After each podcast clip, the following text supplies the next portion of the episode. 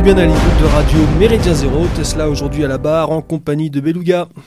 Bonsoir à tous, chers camarades auditeurs. Bonsoir euh, Beluga, bonjour pour les, les, les plus matinales, comme ce- c'est le cas pour nous ce matin, avec, Matinaux, euh, pour les plus matinaux avec un- une petite casquette. Euh, Je crois que Beluga et d'autres personnes autour de cette table ont bien fêté l'arrivée du Beaujolais nouveau hier soir.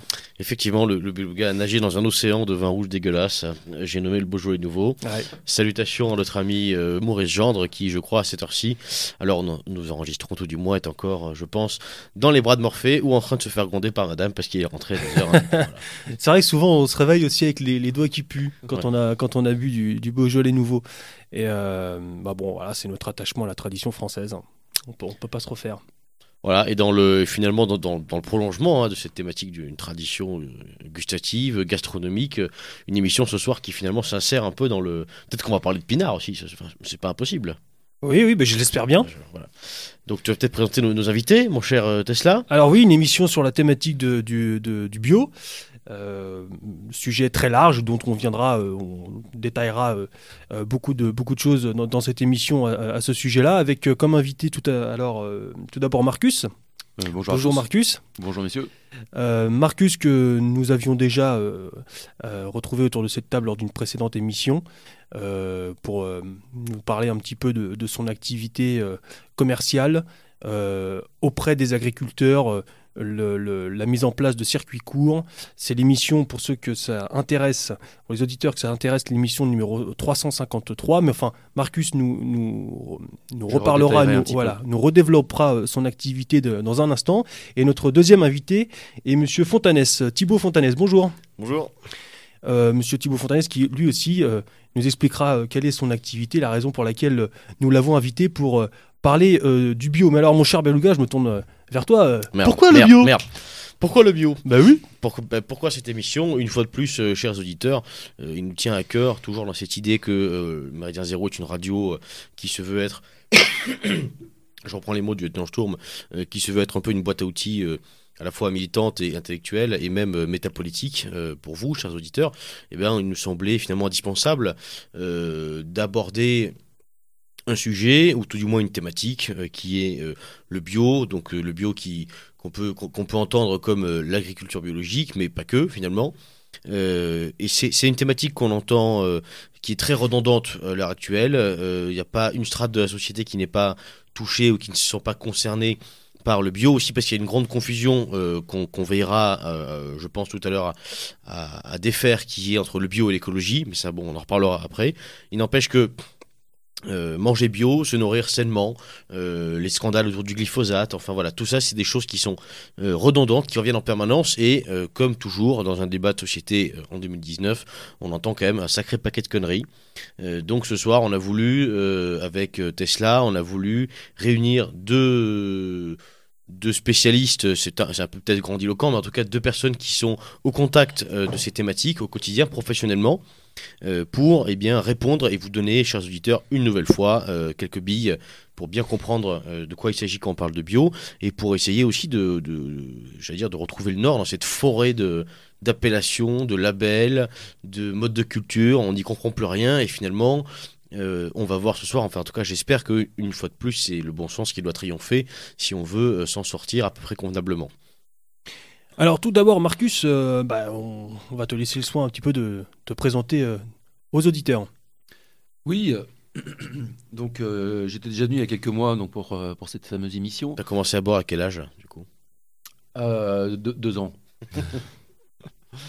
Et donc euh, moi, ma, légitimité euh, pour, venir à cette émission, c'est que je travaille dans le, domaine agricole, entre guillemets, au niveau de la distribution euh, depuis 7-8 ans maintenant.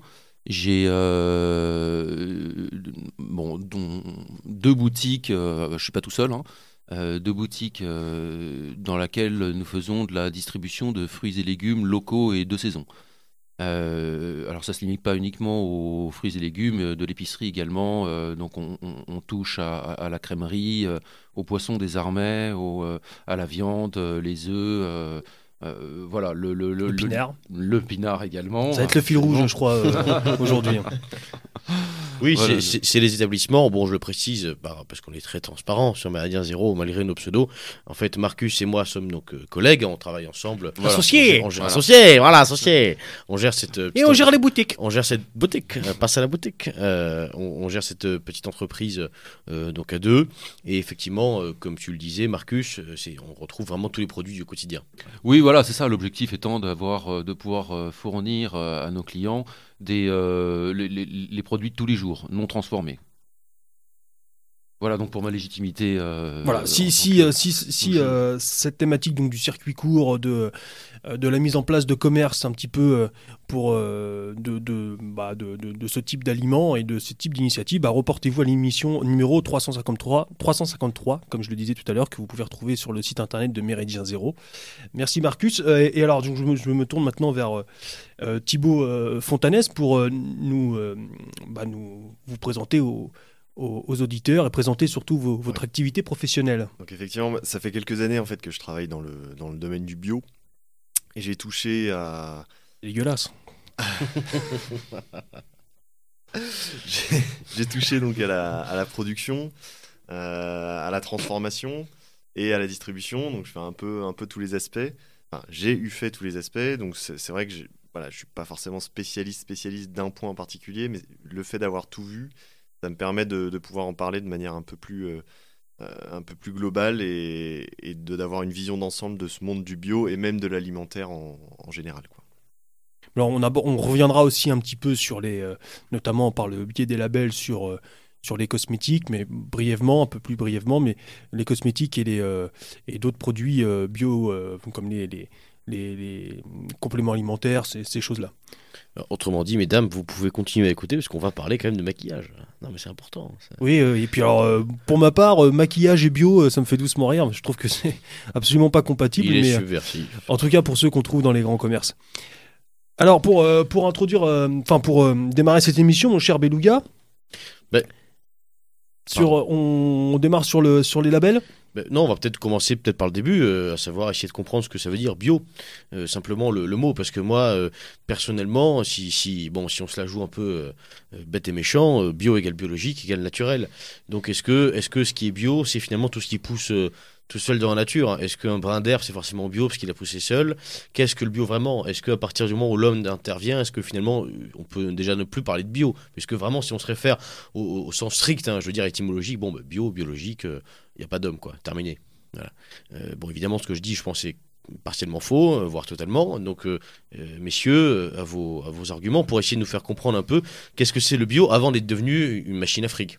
En fait, c'est très intéressant ce que, vous dites parce que le bio a commencé comme une réaction par rapport à la machine, par rapport à l'industrialisation de la- de l'agriculture. Et donc, il y a ce côté, le bio doit être le naturel, ce sur quoi l'homme a le moins touché, le moins influencé. Euh, mais rapidement, euh, ça, a changé, c'est devenu euh, un peu plus structuré. Donc dès les années 70-80, on a les premiers, les premiers labels qui se montent, donc qui sont des cahiers des charges en fait. Ensuite, les premiers groupes de distribution type Biocop. Biocop, c'est 4- 86. Aujourd'hui, c'est 600 magasins en France. Et donc, le, bio, c'est devenu en un label. Et aujourd'hui, quand on dit bio, ça, se réfère simplement à un label, même si euh, on peut penser aussi que le bio, c'est toute une idéologie qui est autour de ça. Mais souvent, c'est assez maladroit, c'est assez confus. Et la, enfin, ce dont on peut parler de façon sûre et certaine, c'est d'un label, d'un cahier des charges en particulier. C'est un cahier des charges qui est, euh, euh, qui est mis en place, qui est imposé par l'État. Alors au départ, c'est une fédération en fait de producteurs euh, qui euh, mettent en, en place ce cahier des charges pour pouvoir euh, garantir à- aux consommateurs que les produits ont été cultivés sans, notamment sans pesticides de synthèse, etc. Et petit à petit, l'État intervient pour, gar- enfin, pour comment dire, légiférer et Mm. faire en sorte que ce, que ce label soit reconnu au niveau national, etc. Et puis même au niveau européen, puisque en 2009, on- le label européen en fait remplace le label euh, français bio. Voilà. Mais alors, pour, pour bien comprendre, on parle d'une fédération de producteurs, mais ces gens-là, ce sont, c'est qui exactement? C'est des idéalistes? Oui. C'est simplement des, c'est des vrais paysans véritablement amoureux de leur terre, ou c'est déjà des mecs à cheveux longs qui ont flairé le bon coup? C'est quoi C'est le plateau de. euh, Le plateau du Larzac. Le plateau, c'est suite au plateau du Larzac? Ouais, C'était quand même une belle initiative, moi je trouve, le plateau du Larzac. hein. Encore une fois, ce qui est dommage, c'est que c'était pas nous qui sommes euh, à l'initiative de ça. Mais C'est un peu des deux en fait. C'est un peu des deux, c'est-à-dire que il y a des, paysans qui n'ont pas voulu se convertir à la- à l'agriculture euh, industrielle en quelque sorte, qui n'ont pas voulu mécaniser euh, toute leur production. Et puis des néo-ruraux, c'est-à-dire des types qui se sont installés dans les années 60-70 effectivement, avec le- la mode un peu hippie, etc., du retour à la terre. Et, euh, et à partir de là, c'est et des distributeurs qui euh, d'emblée aussi, enfin, dans les beaucoup. années 80, voilà, se sont dit bon bah ces produits-là, il faut qu'on les distribue. C'est les supermarchés se sont déjà très bien implantés et donc euh, voilà, il y a des petites épiceries qui se montent un peu partout. Voilà, donc ça c'est ça se met en place di- disons dans les années 80, mais à l'époque c'est des pionniers et il y a beaucoup de risques, peu d'argent à gagner et je dirais que Enfin, on peut on peut pas leur reprocher grand chose. Voilà, c'est-à-dire ce sont des- des- vraiment des pionniers et c'est pas eux qui ont fait le bio d'aujourd'hui. Ils en ont été à l'origine, mais après il y a eu tout un développement qui a mené effectivement à un bio peut-être plus industriel ou en tout cas plus euh, plus normé. euh, Oui, mais ça semble quand même être euh, assez euh, inévitable, ce chemin. Ah, C'est-à-dire que plus, plus, plus vous grossissez, plus vous avez besoin de vous organiser. Et les, petits magasins se font supplanter par des gros. Euh, vous avez des investisseurs qui, bah, par exemple, voilà, des, gens qui quittent leur travail, qui vont investir dans un magasin bio parce que ça leur correspond au niveau de la consommation, mais qui vont faire ça de manière beaucoup plus organisée que le petit épicier qui ouvrait sa boutique il y a 30 ans. Le, petit paysan va se faire remplacer aussi par un gros producteur qui va euh, passer euh, 200 hectares de blé euh, en bio, euh, etc., etc. Donc effectivement, euh, plus, plus ça marche, plus on est sûr qu'il y aura des débouchés, moins il y a d'aventuriers, moins il y a de pionniers, moins il y a de gens convaincus, et plus il y a de gens euh, qui effectivement cherchent à en profiter, parfois parce qu'ils sont convaincus sur le tard, parfois simplement par un intérêt financier. Alors, dans le bio, est-ce qu'on peut aussi euh, incorporer, y, y- y- mettre dans ce, dans ce, dans ce panier-là tout ce qui est biodynamie, qui, sont, euh, qui sont aussi des, euh, plutôt des, euh, des modes de, de, de- culture, euh, plutôt qu'une réponse véritablement à, à des cahiers des charges. Et ça, c'est quelque chose qui, euh, qui s'est développé déjà même dans les années 70-80. Ouais, effectivement, euh, mais la biodynamie, c'est au- aussi désormais un cahier des charges. C'est-à-dire que si vous voulez, Ah oui euh, il y a des labels, notamment le label Déméter. euh, et si vous voulez cultiver en biodynamie et le vendre ensuite et être reconnu comme tel, euh, vous pouvez euh, adhérer à un, label. Euh, mais vous pouvez très bien cultiver, par exemple, selon la biodynamie, c'est selon les, les cycles lunaires notamment. Vous pouvez très bien cultiver selon les cycles lunaires et, euh, ne pas adhérer à un label. Mais dans ce cas-là, vous ne serez pas reconnu euh, si vous vendez votre production à l'autre bout de la France, vous ne serez pas reconnu comme ayant cultivé en biodynamie.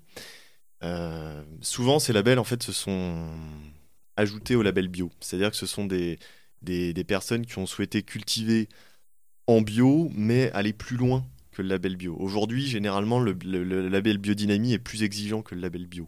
Exemple. Bah, il- il- on entend aussi souvent de la part des, des agriculteurs ou des viticulteurs, il y a pas mal de viticulteurs qui font en biodynamie. D'ailleurs, euh, ça me permet aussi de, de rappeler l'émission que nous avions faite sur la thématique du vin avec euh, notre, notre camarade œnologue, une émission que vous pouvez aussi retrouver sur le site de Méridien Zéro. En fait, euh, souvent, euh, la biodynamie est mise en avant par les agriculteurs parce que le- la qualité du produit aussi serait, serait bien meilleure.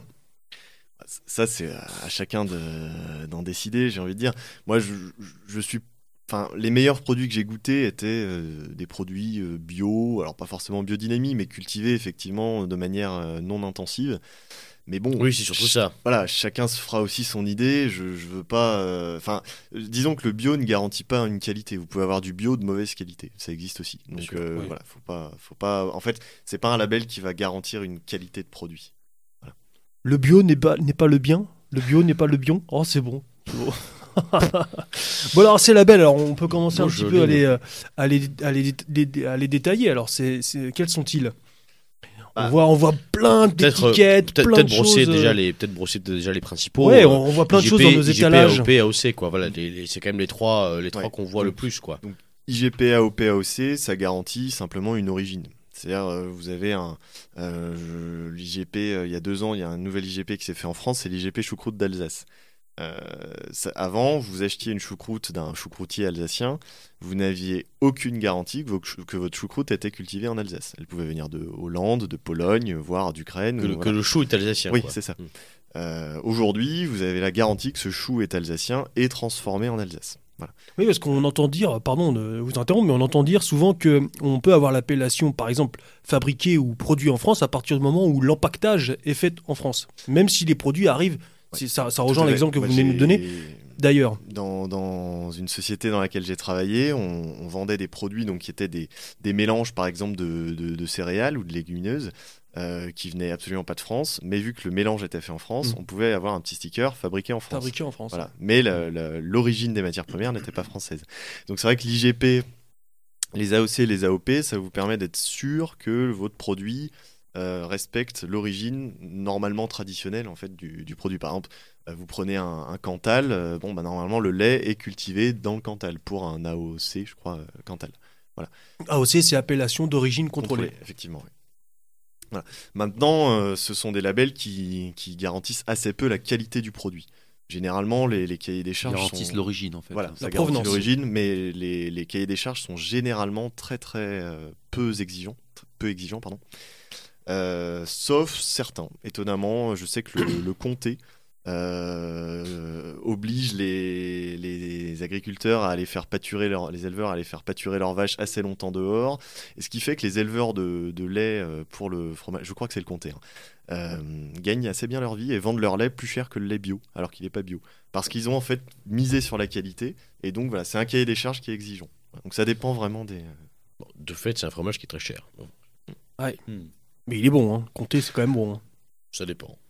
Ah, l'autre, ah oui, bah forcément, ouais, ça dépend, en ça supermarché, euh, c'est pas formidable non plus. Ça dépend de ce qu'on prend comme affinage, quoi. Mais en général, euh, il vaut mieux aller, euh, il vaut mieux aller le- le- chez un fromager.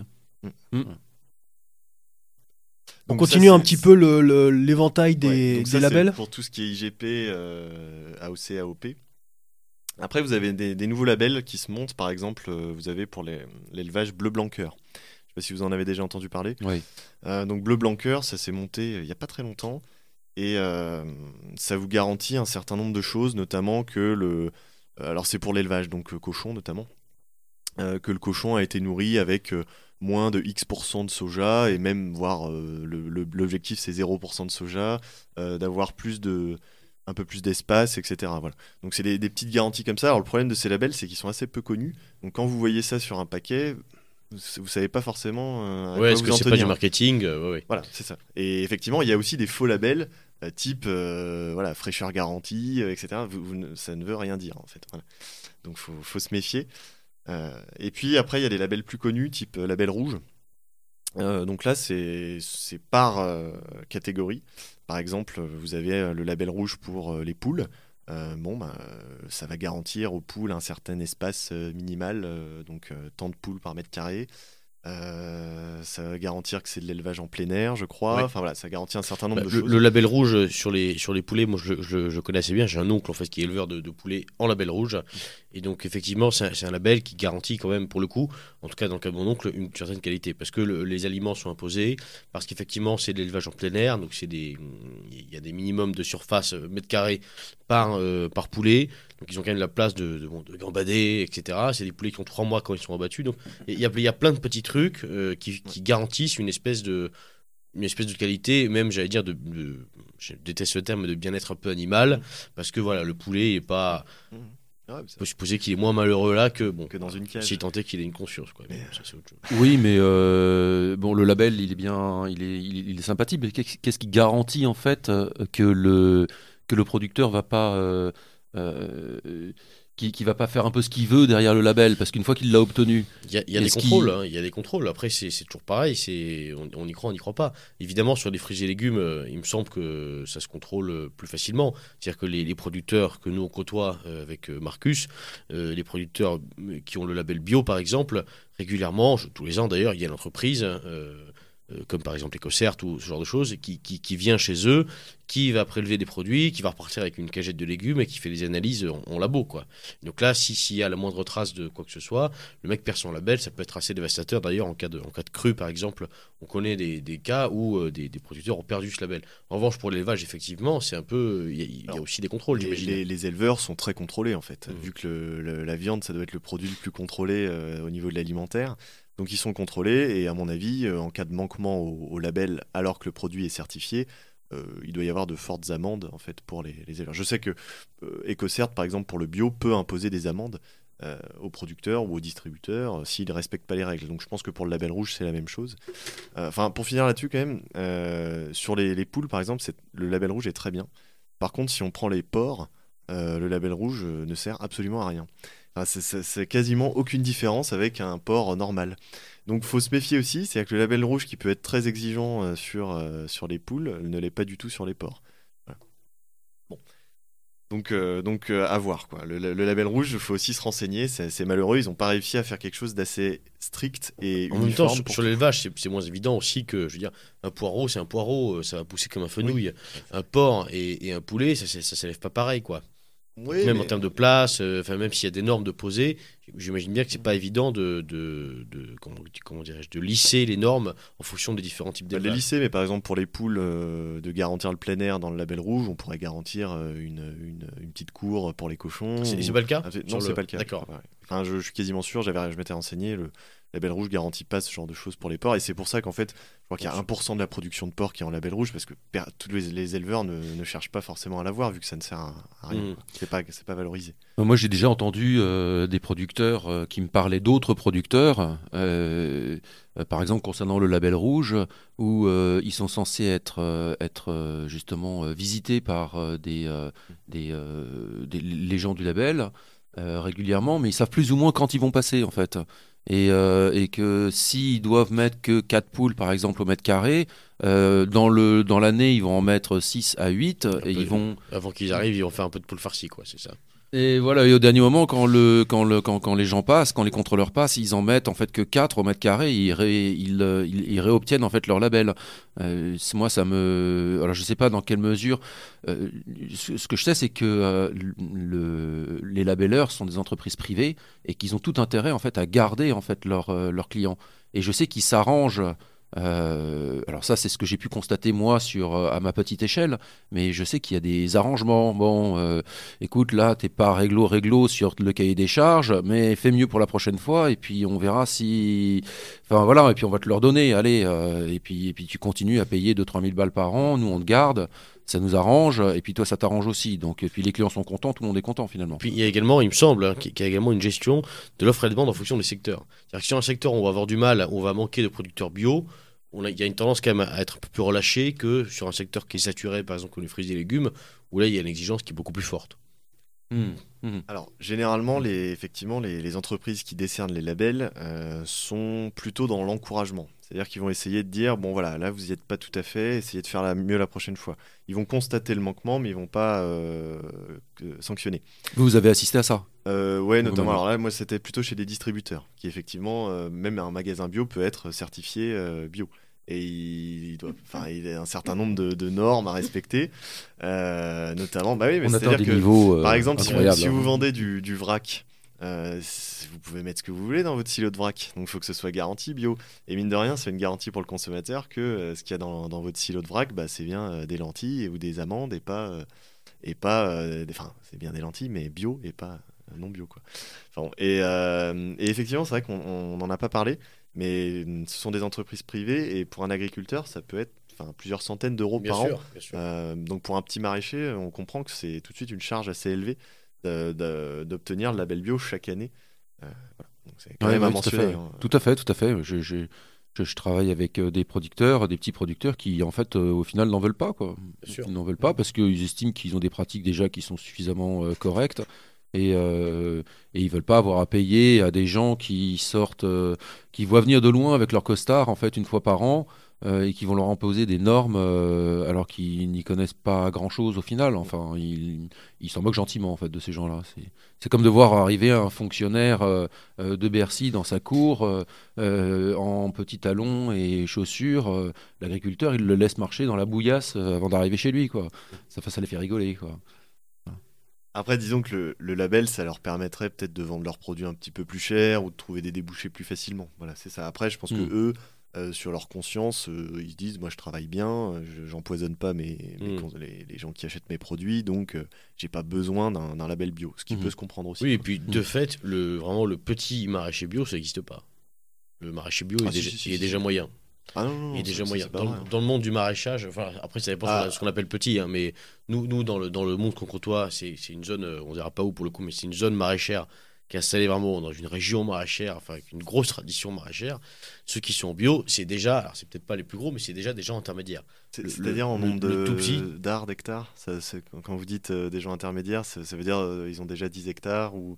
Oui, voilà, ouais, voilà. Ouais, alors ça, je pense que c'est quand même particulier à la région. C'est-à-dire que euh, dans, les, campagnes euh, plus en province, euh, vous avez des petits maraîchers bio qui ont un hectare, moins d'un hectare, qui, sont seuls ou avec leur femme et qui travaillent là-dessus. Il y a pas, il et qui font que de la map, par exemple. Il n'y a pas forcément. Alors par contre, effectivement, on voit de plus en plus se monter des projets de maraîchage bio. J'en entendais parler encore mardi.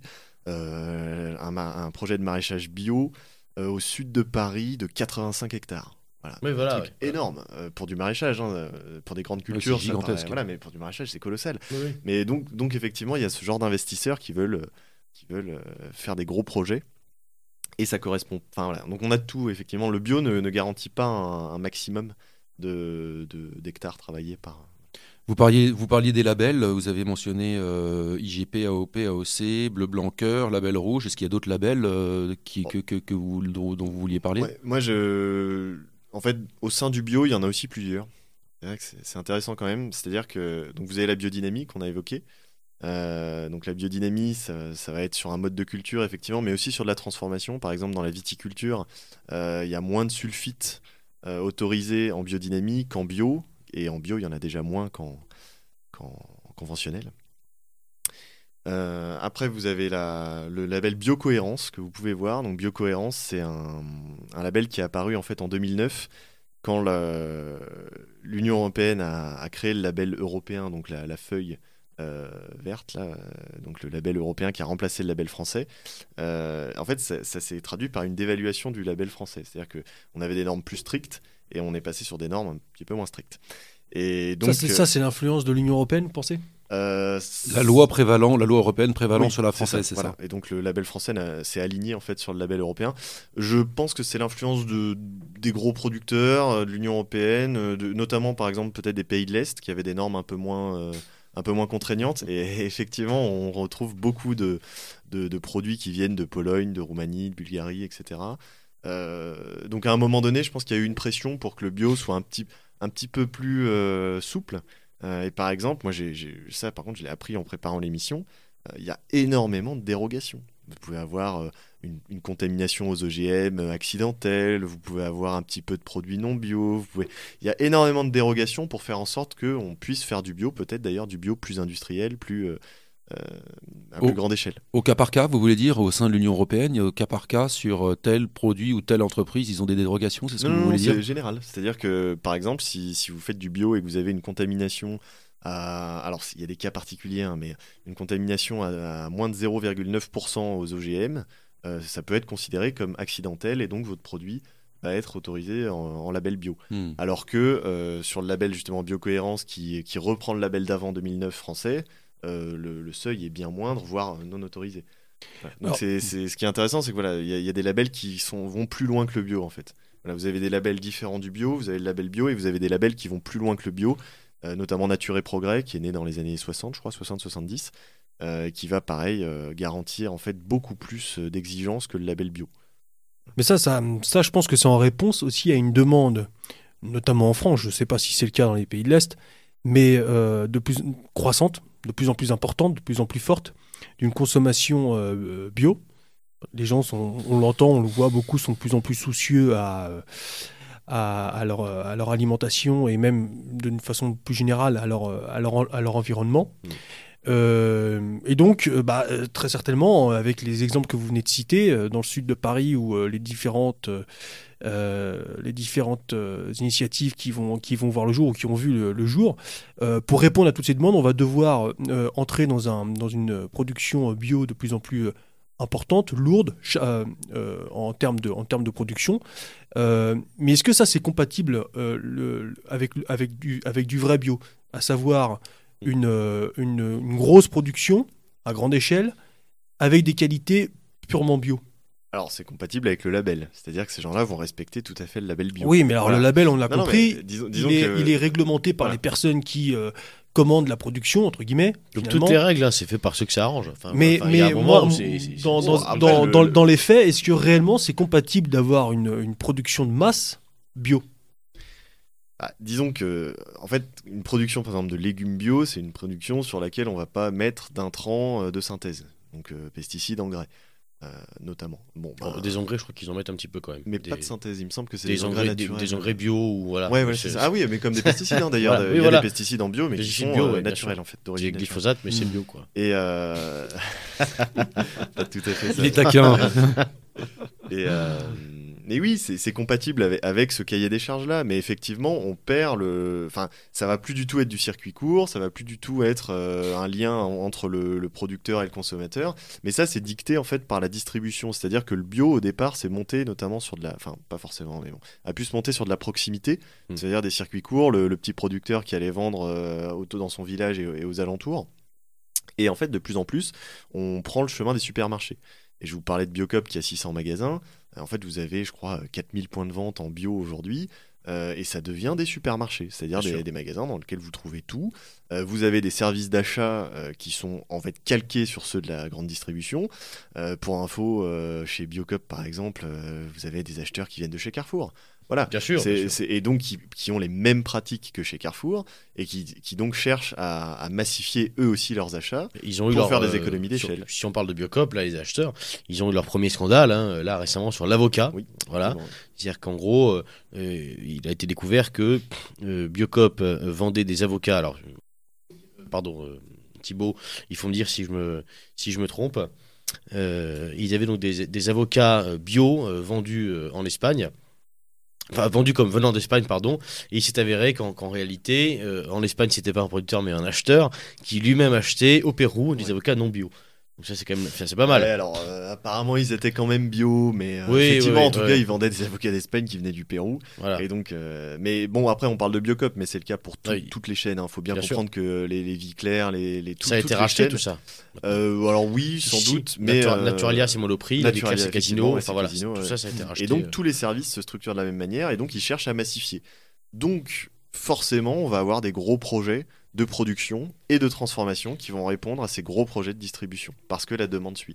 Donc c'est là où le bio prend un tournant qui en fait euh, nous, enfin je pense nous nous convient pas du tout parce que on, sort de, de ce lien entre le consommateur et le producteur qui pouvait en fait euh, revenir euh, court-circuiter un peu les les, les services d'achat classiques. Oui, parce que la, la- la question que Tesla posait finalement, c'est ça revient à ça revient à la conclusion qu'on avait eue ensemble dans, dans- dans la précédente émission. C'est le, le- finalement le, le bio est-il compatible avec le libéralisme en fait, avec cette massification de est-ce que est-ce qu'on peut continuer là, on à- touche, euh, on, on touche un petit peu à à la dernière partie de l'émission. On reviendra évidemment sur ces sujets parce que on, on- c'est vraiment la partie, euh, euh, je crois, que faire. En revanche, je pense que je sais pas ce que tu en penses, Tesla. On pourrait peut-être s'attarder un peu plus sur la partie production. Deux, deux, trois choses. Euh, oui, Thibaut. Ouais. J'ai juste envie de finir là-dessus parce qu'effectivement, on peut dire oui, le bio ça se massifie, c'est plus bio, etc. Aujourd'hui, moi j'ai relevé quelques chiffres quand même qui, qui sont intéressants. Euh, en gros, c'est 14% de l'emploi agricole, le bio, et c'est 7% de la surface agricole utile. En fait, ça veut dire que le bio emploie en moyenne deux fois plus que le conventionnel. Donc, et on est sur des exploitations plus petites que sur le conventionnel. Mhm. Donc aujourd'hui, du bio, ça veut dire des exploitations plus petites qui emploient plus que du conventionnel. Voilà. Donc faut, faut aussi remettre les pendules à l'heure. C'est pas parce que on tend vers la massification qu'aujourd'hui le bio c'est déjà euh, de l'industriel euh, pur et dur. Quoi. Par rapport à du conventionnel, en fait, on est plutôt sur des, des exploitations plus petites. Et on a des chiffres sur l'évolution de, des consommateurs euh, bio? Oui. Dans quel, quel c'est-à-dire? Le Bah, nombre de consommateurs Par exemple, oui, je, je pas, sur, euh, oui, oui. en France ou en Europe. euh, Alors, en, en France, euh, on a 5% des achats alimentaires qui sont en bio. Donc, c'est assez faible en fait. hein. 5% Ouais, 5%. ouais. C'est peu, Rien. c'est très peu. Mm. Bah, pff, franchement, faites un tour euh, dans une grande surface un samedi matin. euh, Oui. Vous verrez que bon, voilà, il y a peut-être un, un produit dans le caddie qui est bio parce que. Voilà, mais, mais Ouais, globalement, les les, gens Erta. consomment. Ouais, voilà. Mais c'est vrai que maintenant, voilà, les, les Erta et compagnie font aussi du bio. Donc ça, ça augmente. Donc euh, non, ouais, c'est c'est 5% des achats. Donc c'est pas énorme, ça croît par contre, ça croît assez vite. Mais euh, ça reste, ça reste anecdotique par rapport au, marché conventionnel. ouais. Et alors, pour entrer dans le chapitre de la, production, je me tourne vers, euh, Marcus, parce que toi, tu es directement en contact régulier avec euh, euh, des, producteurs, en l'occurrence surtout maraîchers, mais euh, qui, eux, ont fait, euh, en, règle générale, je ne sais pas si c'est le cas d'ailleurs de tous les producteurs que, tu côtoies, tu, vas nous le dire, mais ont fait euh, plutôt, eux, euh, euh, en tout cas, n'ont pas fait le pari euh, du bio. Euh, et pour quelle raison? Parce que visiblement, c'est un marché en expansion, il y a de la demande c'est plutôt sain, c'est plutôt euh, meilleur pour la santé. euh, pourquoi ne pas le faire? Ils ont envie d'empoisonner les gens. Bah ouais, c'est vraiment des salauds comme ils pourrissent la terre. euh. Oui, ça doit, ça, ça doit sans doute être des salauds alors. Euh, pour, pour, des, pour un tas de raisons, euh, dont la première, la, la, euh, le, le, le changement. En fait, C'est euh, maintenant. tout, tout, tout modifier, euh, vous, vous, vous allez voir un agriculteur et puis vous allez lui dire bah, maintenant, euh, vous allez arrêter d'utiliser tel et tel produit, vous allez arrêter vos pratiques telles que vous faisiez autrefois, et tout ce que vous a appris papa, grosso modo, qui vous a transmis et qui fonctionnait très bien jusqu'à présent, vous allez arrêter de le faire parce que nous savons ce que vous devez faire euh, euh, et nous savons mieux que vous ce qui, ce qui est bon pour nous et pour vous. Donc, euh, il y, a, y a- cette, euh, cette, euh, cette conduite du changement en fait qui n'est pas euh, évidente et euh, vous allez voir un, un, maraîcher pour, euh, pour lui dire ça, il vous, il vous rit un peu au nez et puis même ça, ça l'agace parce que euh, il sait très très bien comment faire pousser ses légumes et euh, euh, comment faire pour euh, donner de, beaux légumes à ses clients? Euh, par ailleurs, il y a aussi cette conduite du changement. il y a des, tas de produits bio, si vous voulez, que vous les, mettez en, rayon, vous les mettez dans, une boutique. Vous avez des clients qui vont vous dire non, mais euh, là, cette carotte-là, je, je, la, prends pas. Enfin, en creusant, au final, hein, je veux dire, ça se fait pas tout de suite, mais vous essayez de savoir euh, quand vous mettez une carotte bio, par exemple, qui va être un petit peu, abîmée euh, dans une boutique, euh, à côté d'autres légumes qui ont sont pas forcément bio, mais qui sont pas forcément surtraités non plus. Euh, vous allez voir que les gens vont aller uniquement, surtout vers l'œil et vers les carottes euh, euh, rutilantes, magnifiques. euh, on est trahi par nos yeux et par nos sens. Le- le- le- les clients ont une grosse responsabilité en fait dans le, choix en fait au final qu'ils vont faire. Ils veulent que ce soit bio mais ils veulent que ce soit parfait au niveau de l'œil ils veulent que ce soit parfait au niveau du goût et ils veulent que surtout ce soit pas cher. Et ça ce sont des choses qui sont euh, sont pas compatibles en fait. Euh, si vous voulez du euh, allez on va aller au-delà du bio on va aller je veux des légumes qui, ont poussé en permaculture. Je l'ai déjà entendu hein, ça donc la permaculture c'est groupusculaire c'est minuscule euh, mais les gens voudraient presque que les légumes soient comme ça. Mais pour avoir une carotte euh, qui soit absolument parfaite euh, au niveau de l'œil et au niveau du goût pour les clients et en permaculture, c'est c'est- ça, ça Et, et à 2 euros le kilo. et à 2 euros le kilo, voilà exactement. Le, y a une, je peux vous dire qu'ils vont très très vite choisir en fait entre la carotte traditionnelle qu'ils voient sur leurs étals, de- de- sur l'étal de leur maraîcher, plutôt que la, la- la carotte, la carotte en permaculture, qui sera, qui sera, qui sera peut-être même meilleure, plus chargée en vitamines, plus chargée en, ils auront besoin d'en manger qu'une seule, voire une moitié pour être, euh, pour avoir euh, tous les nutriments euh, qu'il leur faut. Là où ils vont être obligés peut-être d'en manger deux pour avoir tous les nutriments qu'il leur faut dans une, dans une autre carotte, c'est pas forcément vrai ce que je dis, hein, mais bon. Euh, donc voilà, on est, assez dépendant en fait, je pense, des, euh, des clients et les agriculteurs veulent pas forcément changer leurs pratiques, euh, surtout quand ils les font euh, depuis euh, des années et des années, que ça a toujours marché comme ça. Mais alors, ces clients, qu'est-ce que vous leur dites quand euh, ils s'étonnent de ne pas voir de produits bio qui, qui vous disent que, bah écoutez, moi, euh, je préférerais que ce soit bio euh, Qu'est-ce que vous leur dites pour les rassurer? Est-ce que. Oh, Il y a plusieurs types de clients. Les premiers, euh, les, les bio-addicts, les, euh, Ça, les, acharnés Ça, du bio. euh, en général, ils entrent dans la boutique, ils ne disent pas bonjour. ils entrent et ils font c'est bio. Est-ce que c'est bio? Point d'interrogation. Point d'interrogation. Et si vous avez le malheur d'avoir ne serait-ce qu'une seconde de réaction pour peut-être envisager d'expliquer les choses, ils ont déjà tourné des talons et sont déjà repartis. Ces clients-là, clairement, j'en veux pas.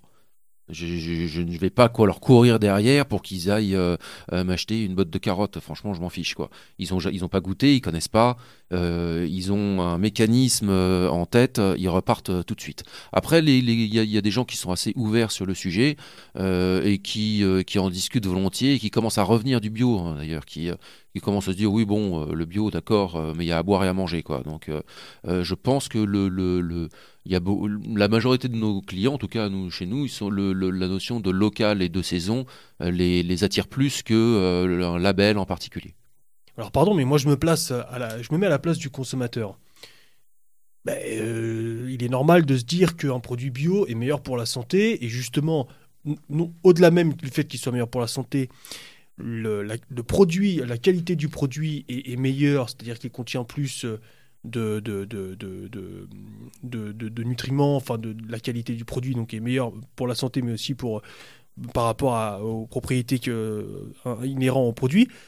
Euh, donc je préfère, euh, je préfère privilégier le, le bio au non bio. Euh, qu'est- Qu'est-ce que vous dites vous justement à ces clients-là pour, pour, pour, pour les rassurer et le- leur expliquer que bah, même s'il n'y a pas de label, ça reste quand même des produits de, de qualité avec toutes les vitamines, tout, tout ce qu'il faut pour apporter les nutriments nécessaires? Il y a, plusieurs choses euh, Tesla, mais déjà juste euh, une anecdote quand même, c'est que on a marqué ça avec Marcus. Le coup d'être en meilleure santé parce qu'on mange que bio, eh ben, c'est quand même une grosse connerie. Parce que euh, l'aliment- l'alimentation joue vachement sur la santé morale et de manière générale sur l'état d'esprit des gens. Et ça, se remarque, c'est vraiment remarquable très rapidement que les ayatollahs du bio ou les véganes ou ce genre de choses qui ont une alimentation qui est très contrainte, donc on s'oblige à manger ça, on s'oblige à manger ci, etc. On s'oblige à manger cru, on s'oblige à manger pas trop cuit, trop cuit. Ces gens-là sont malheureux. Ils ont un teint qui est dégueulasse. En général, les mecs qui ressemblent à des fumeurs. Non mais je t'assure, ils sont dégueulasses. Il y en a pas un qui est en bonne santé. La plupart, franchement, sont mous du genou, complètement à la ramasse. C'est pas le cas de tous, mais effectivement, Non, euh, y a- on, peut constater ça euh, beaucoup. ouais. Ça joue, ça joue beaucoup. Oui, euh, Alors, Thibaut. Euh, Là-dessus, euh, en fait, c'est pas le bio qui est en cause ou pas Non, le c'est bio. pas le bio, C'est qu'effectivement, il y, a des- il y a des gens qui. C'est pour ça que je dis alimentation contrainte, Ouais, c'est voilà. ça. Et qui, qui vraiment euh, veulent alors du vegan, euh, du, du cru, effectivement, des choses comme ça. Et effectivement, là, on on a des gens en mauvaise santé Ouais. et qui vont après d'ailleurs faire passer un très mauvais message, c'est-à-dire ah ben euh, voilà, lui il fait attention à, sa, à son alimentation, il est en mauvaise santé, alors que les types qui font pas du tout attention sont en très bonne santé.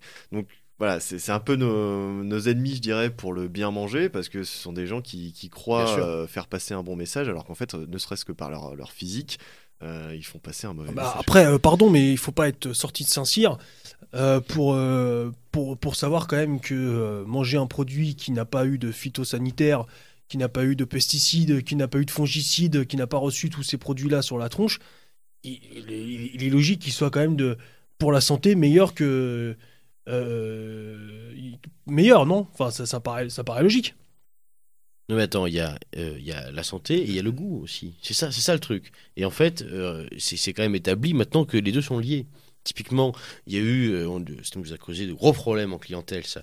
Il y a eu un reportage euh, fait par France 2 euh, il y a euh, six mois au printemps. Dès qu'il y a un reportage euh, d'ailleurs. Voilà, là c'était c'était le début de la, de, c'était le début de saison de la tomate. Donc euh, France 2 a fait tout un reportage pour expliquer que les tomates maintenant c'est toutes des hybrides, les graines sont faites en Israël, euh, yallah, enfin bref, euh, voilà, Euh, tout est en hydroponie, etc. machin. Donc tout le monde est devenu spécialiste de la tomate.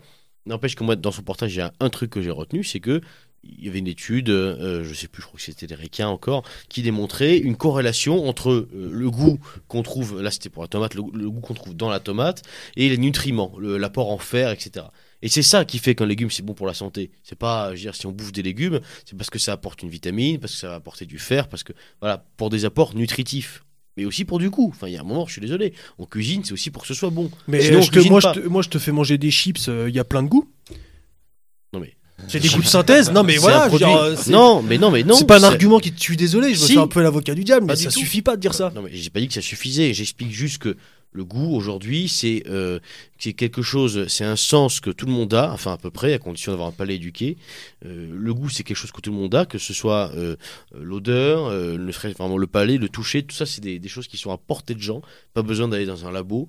Et une tomate, euh, je reprends l'exemple de la tomate, si elle a du goût, on peut déjà être quasi certain qu'elle n'a pas été arrosée, quoi. Elle n'a elle a pas été arrosée. euh, Non, mais il est certain comment. que pour quelqu'un qui a bu, qui a mangé, qui a bu, qui a mangé, quoi que le jus de tomate c'est bon aussi, qui a mangé une vraie, vraie, une vraie belle tomate euh, sortie, qui vient juste d'être cuite dans un, pardon, récoltée dans un, dans un, dans un, dans un carré maraîcher de, de qualité, on, on voit tout de suite la différence Bon, avec ben les voilà. tomates euh, Nous- de, de Carrefour ou de, de chez Leclerc. Ça, c'est évident. Nos, nos producteurs, euh, il y en a plein euh, qui n'ont pas le label bio. Ils utilisent des engrais, certains utilisent des traitements, d'accord, oui, mais il n'empêche que les produits ont du goût.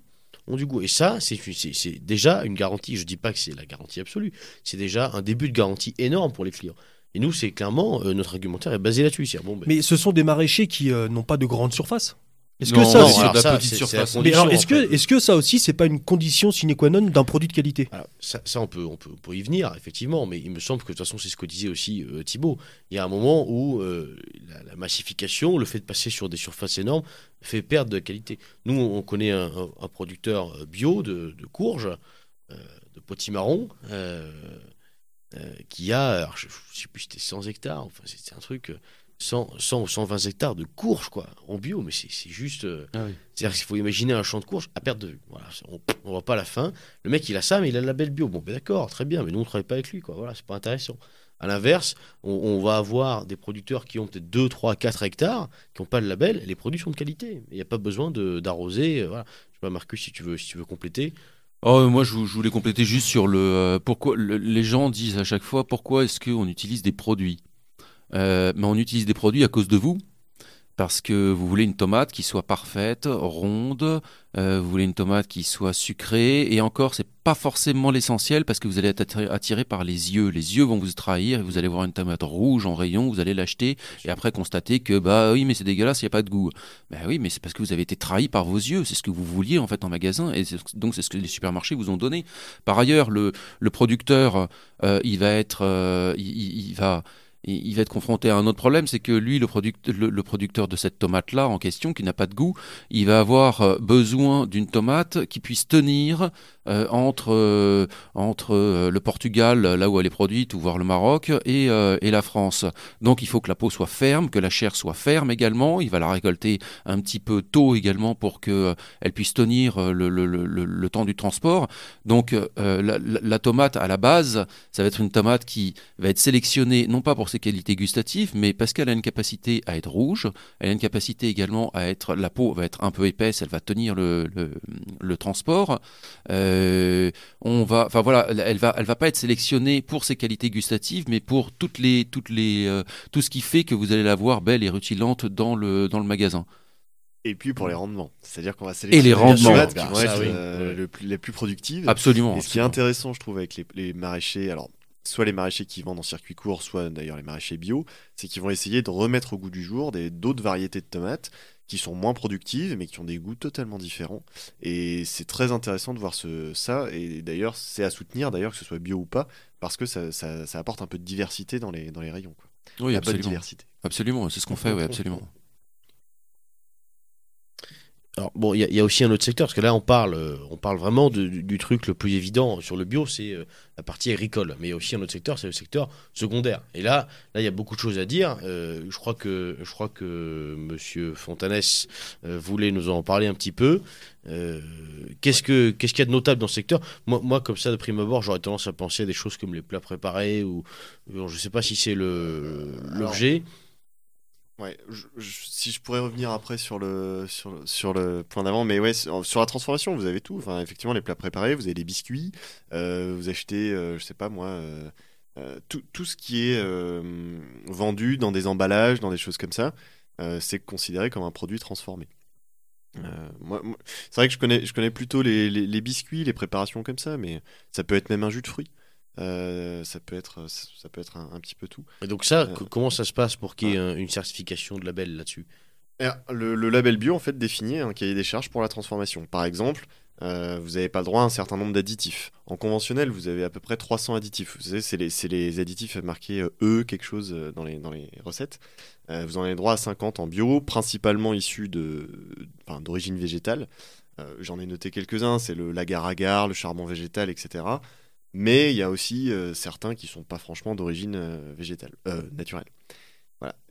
Après, il y a d'autres d'autres éléments. Par exemple, l'irradiation est interdite. Je sais pas si vous connaissez l'irradiation. Non, En gros, c'est? traiter des produits au, au rayon pour tuer toutes les bactéries. Donc, en fait, votre produit, il il reste plus rien, Hmm. mais au moins il bouge plus, quoi. Voilà. Euh, et euh, donc on traite. C'est meilleur pour la santé. Ah bah, là, il y a aucun risque. Il tue ça tue les nutriments également. Sans doute, ouais. C'est Ouais, certain, ouais. non, mais c'est certain. Oui, non, mais c'est certain. Voilà. Donc c'est un produit qui est mort, mais qui au moins bouge plus. Et je sais Mais ça, c'est aussi le problème du micro-ondes. hein. Effectivement. ouais. Non, mais. Si tu mets des produits bio dans un micro-ondes, euh, c'est comme si tu, tu mangeais de la merde, c'est pareil. hein. Mais d'ailleurs, dans le monde du bio, le micro-ondes est, est vraiment très mal vu. Quoi. Oui, c'est- Ouais. Juste titre. C'est cohérent, non, c'est cohérent. ouais. Voilà, il y a des choses comme ça qui sont, euh, qui sont effectivement interdites. Euh, il n'y a, pas de- y a pas de colorant ni d'arôme chimique de synthèse. Donc, on a le droit à certains arômes naturels, euh, à des colo- colorants naturels. Par exemple, euh, on va faire un caramel, ça va, ça va colorer un, petit peu. Donc, ça, on a le droit, mais on n'a pas le droit de mettre un colorant de caramel de synthèse, par exemple. Les conservateurs doivent être naturels. Par exemple, vous pouvez mettre de l'extrait de romarin, c'est un conservateur. C'est naturel, bon, il n'y a pas de risque pour la santé, et c'est voilà, donc c'est assimilable, on va, on va dire, par le corps. Par contre, euh, le label bio va pas garantir, par exemple, euh, dans les, dans les, le- dans les biscuits, qu'il n'y ait pas de sirop de glucose ou d'amidon de blé, qui sont en fait des dérivés qui sont très, très peu assimilables par le corps et qui sont en fait responsables de l'obésité. Si on grossit, c'est parce que euh, dans, dans les biscuits, il n'y a sucre. pas que du beurre, du sucre, de la farine, il y a des, des- des produits très raffinés que le corps n'assimile pas et donc qui, qui stockent comme des graisses. Quoi. Hmm. Le label n'est pas parfait, mais effectivement, ça garantit un certain nombre de choses. C'est-à-dire que si vous, vous achetez un, un biscuit en bio, vous savez, sans doute, il y a, il y a beaucoup moins de mauvaises choses que dans un biscuit en conventionnel. Voilà. Donc ça, c'est quand même une bonne garantie, je trouve. Hmm. Donc, euh, Et c'est pareil aussi pour les, les cosmétiques? Alors, pour les cosmétiques, il n'y a pas de label bio euh, européen. Euh, vous avez une norme ISO, mais qui, est, qui a été en fait définie par L'Oréal et compagnie, et donc c'est absolument pas fiable. bah, L'Oréal, on peut quand même avoir confiance à L'Oréal La France, monsieur, la France. Enfin C'est un fleuron.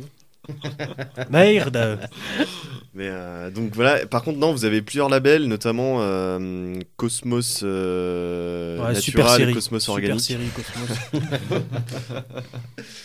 qui garantissent voilà, qu'il y a des produits, euh, que le cos- cosmétique est fait à partir de produits naturels et euh, voire biologiques. Euh, donc vous avez aussi Cosme Bio, enfin voilà, il y a- il y, a quelques labels euh, sur le cosmétique. C'est assez important parce que on se rend pas forcément compte de, de tout ce qu'on peut mettre dans le cosmétique. Moi j'ai appris récemment que 19% de l'huile de palme utilisée dans le monde, c'était pour les cosmétiques. Donc on parle du Il y a Nutella. 30% pour Nutella, Voilà, c'est ça. 19% On pour parle du cosmétiques. Nutella, on parle de tout ça, mais en fait, dans le savon que vous mettez, dans le, dans, voilà, dans, dans tout ça, il y, a- il y a plein de produits comme ça qui sont hyper euh, néfastes, qui viennent d'ailleurs de n'importe où. Donc, quand on parle de local, euh, on peut pas. Moi, je pense qu'on peut pas être vraiment un, comment dire, un, défenseur du local et puis acheter son gel douche au supermarché euh, qui contient tout et tout et n'importe quoi. Ça me paraît être cohérent. Donc voilà, il faut, se renseigner sur les labels et sur la proximité. Vous avez aujourd'hui des, savonneries qui se montent un peu partout. Vous pouvez acheter vos savons euh, en local. Et puis, pour tout ce qui est détergent, détergent, lessive, vous avez aussi des labels. Donc EcoCert, qui est le principal certificateur français, a, créé son label éco-détergent et un label éco-détergent à base de produits biologiques. Donc qui, pareil, garantit que votre détergent est, fait à partir de, produits naturels. Euh, ce qui est assez important parce que, en fait, on, perd l'espérance de vie à force de faire le ménage. Euh, tellement il y a de produits chimiques dans les, dans les, dans les bidons euh, qu'on utilise. Mais il y a des études qui démontrent que euh, l'air de votre habitation, dans votre appartement, dans votre maison, est plus pollué que l'extérieur. Oui, c'est normal parce que vous avez d'abord vos meubles qui dégagent des, des particules nocives et en plus vous en rajoutez en, en utilisant des produits chimiques qui, qui, qui sont clairement nocifs. D'ailleurs, c'est marqué sur les, sur les bidons. Bon, alors après, les produits bio sont moins efficaces pour ça, mais enfin, c'est quand même euh, normalement suffisant pour le, le tout venant. Quoi. Voilà. Alors, on, serait condamné à vivre dans une porcherie, alors. Pourquoi? Bah non, mais si- s'il faut plus utiliser de, de, de- s'il faut utiliser que des produits moins efficaces Non, parce c'est que pas vraiment c'est- vrai que c'est moins efficace. C'est c'est évidemment si vous, si vous vrai. dans une Bon, porcherie, je vous fais un allez peu galérer. l'avocat du diable. Mais, mais- euh, mais effectivement, si vous faites votre ménage régulièrement, vous avez absolument pas besoin de mettre des produits hyper agressifs. En fait, ça va même Ouais. détruire votre maison. C'est-à-dire que vous allez mettre ça sur votre parquet, sur votre carrelage, sur... à la fin, ça, ça va pas tenir. Alors que si vous utilisez euh, du vinaigre blanc, du savon noir, des choses comme ça, pour le nettoyage quotidien, c'est- largement suffisant. Après, effectivement, si vous devez traiter des grosses tâches, des... mais voilà, en fait, faut rendre le, chimique exceptionnel. Pourquoi ne pas l'utiliser? Ouais, pourquoi pas, mais vraiment de manière très exceptionnelle. Mais ça, c'est vrai, on le verra aussi dans la, dans la dernière partie, notamment pour euh, s'agissant des, des, des- cosmétiques. L'industrie du maquillage, du cosmétique, d'un point de vue écologique, c'est un véritable désastre. Pour que madame euh, se pomponne la tronche, euh, c'est absolument terrible. Mais C'est clair. Alors maintenant, il y a du maquillage bio. Je, là-dessus, Oui, oui, je suis sûr. pas renseigné, mais euh, je pense que ça doit être fait à partir de, de pigments naturels, de choses comme ça. Oui, et puis euh, les, gens en fait reprochent beaucoup à l'alimentaire en fait de, de- trop de produits, trop de, en confondant d'ailleurs euh, les, fongicides avec euh, les désherbants, avec euh, les engrais, etc. Mais euh, au final, euh, est-ce qu'il n'y a pas aussi au niveau de la santé, euh, de la santé en général, euh, la- un problème au niveau de l'air, de l'alimentation, euh, de tous les produits qu'on se, se, se- se met dessus, tous les produits de contact également, tous les produits euh, Tesla le disait tout à l'heure. Donc, par exemple, euh, euh, tout ce qu'on achète dans n'importe quel magasin, euh, euh, des grandes enseignes ou autres, où on sait très bien que tout est produit. euh, Les dans textiles. des- euh, les textiles également. D'ailleurs, il existe des, des textiles euh, euh, dits biologiques. Ouais, effectivement. Bon, ça, Avec des cotons naturels, des choses comme ça. ouais, C'est pas encore Mm. très développé. Mais euh, c'est tout à fait vrai. Et d'ailleurs, ce qui est très intéressant, c'est de voir le comportement des consommateurs. Vous avez des gens qui rentrent dans les magasins bio pour acheter que du cosmétique. Et d'autres qui ne vont acheter Mm. que le que l'alimentaire. Là, là, on touche à, la seconde partie de ouais, l'émission qui est sur, sur la consommation. On va peut-être, euh, mon cher Tesla, on va peut-être marquer une petite, euh, petite pause musicale avant. Qu'est-ce que, Ouais. euh, alors mo- moi, je, je proposais. Bon, après, je, je sens que je sens que Tesla n'est pas. Si, je, Chambernay. je- Pourquoi? Non, je t'ai Non, non, mais bon, dérange- d'accord, Ça d'accord. me dérange absolument comme pas. Tesla, elle peut être très dogmatique sur la, sur la musique. Voilà, je, Euh, je- Alors, Nado. je me prémunis. Non, euh, calme-toi. Euh, je voulais proposer voilà euh, une petite pause musicale avec un chant berné que je vous laisse découvrir.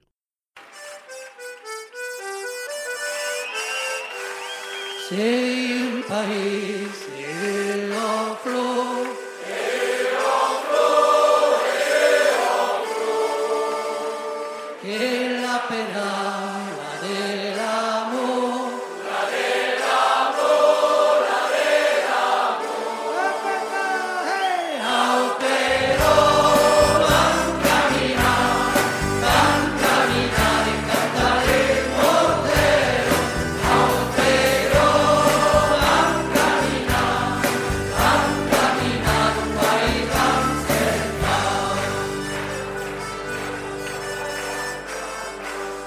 Ao som do mai que já llores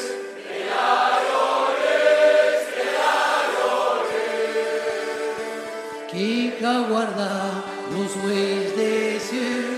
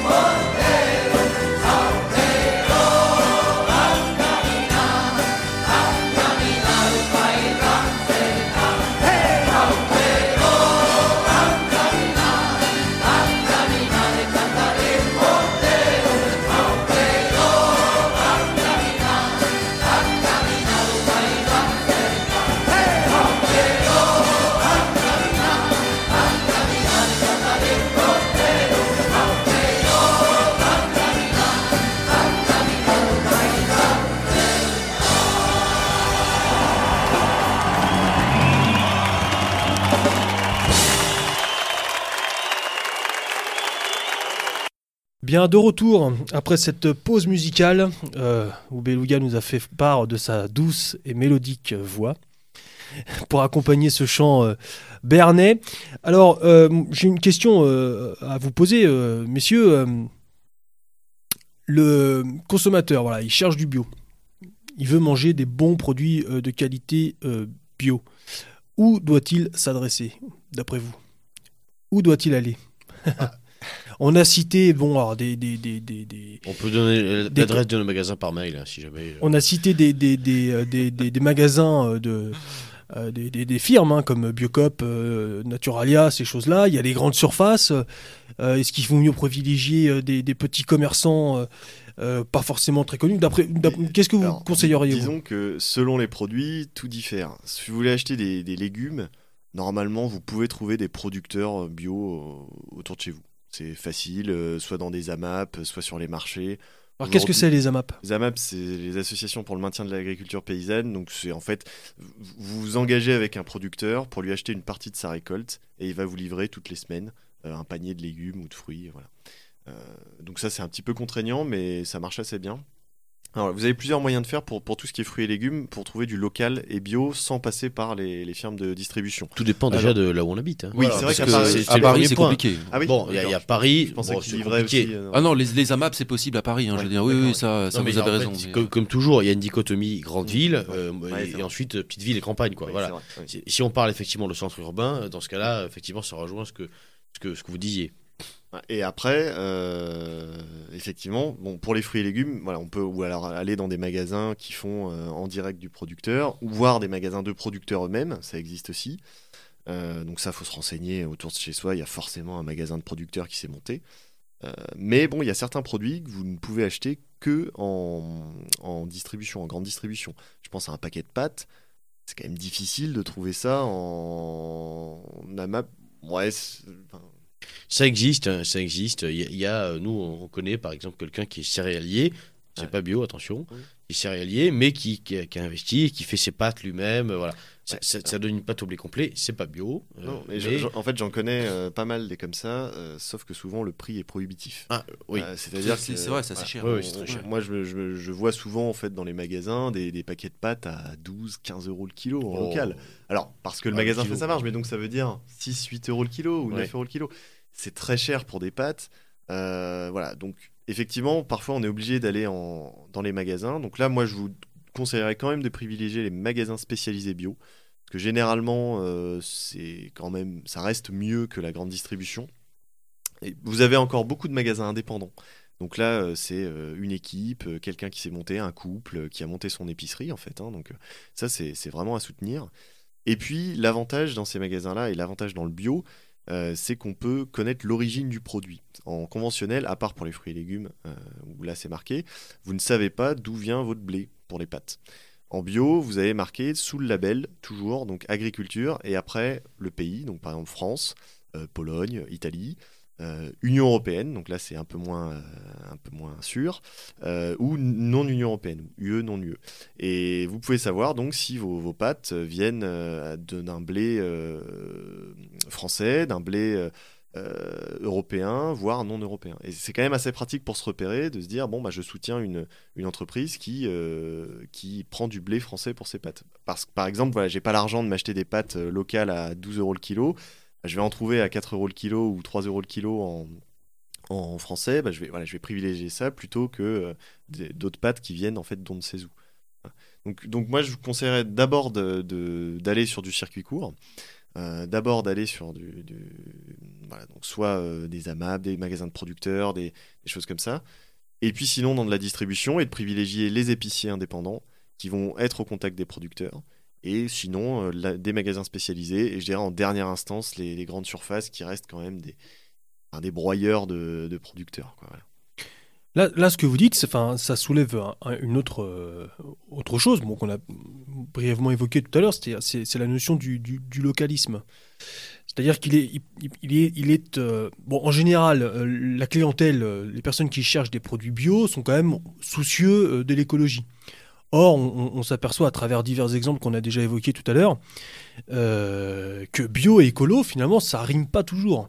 Et donc, euh, vouloir des, euh, produits absolument bio, s'ils viennent de très loin, ça, n'est pas écolo. Alors, est-ce qu'il est dans ces cas-là pas préférable de, privilégier des, producteurs comme, Marcus le, propose dans son, magasin, des producteurs proches de son point de vente? Euh, que de, chercher systématiquement des produits absolument bio mais qui viennent de l'autre bout euh, comme les kiwis euh, de Nouvelle-Zélande.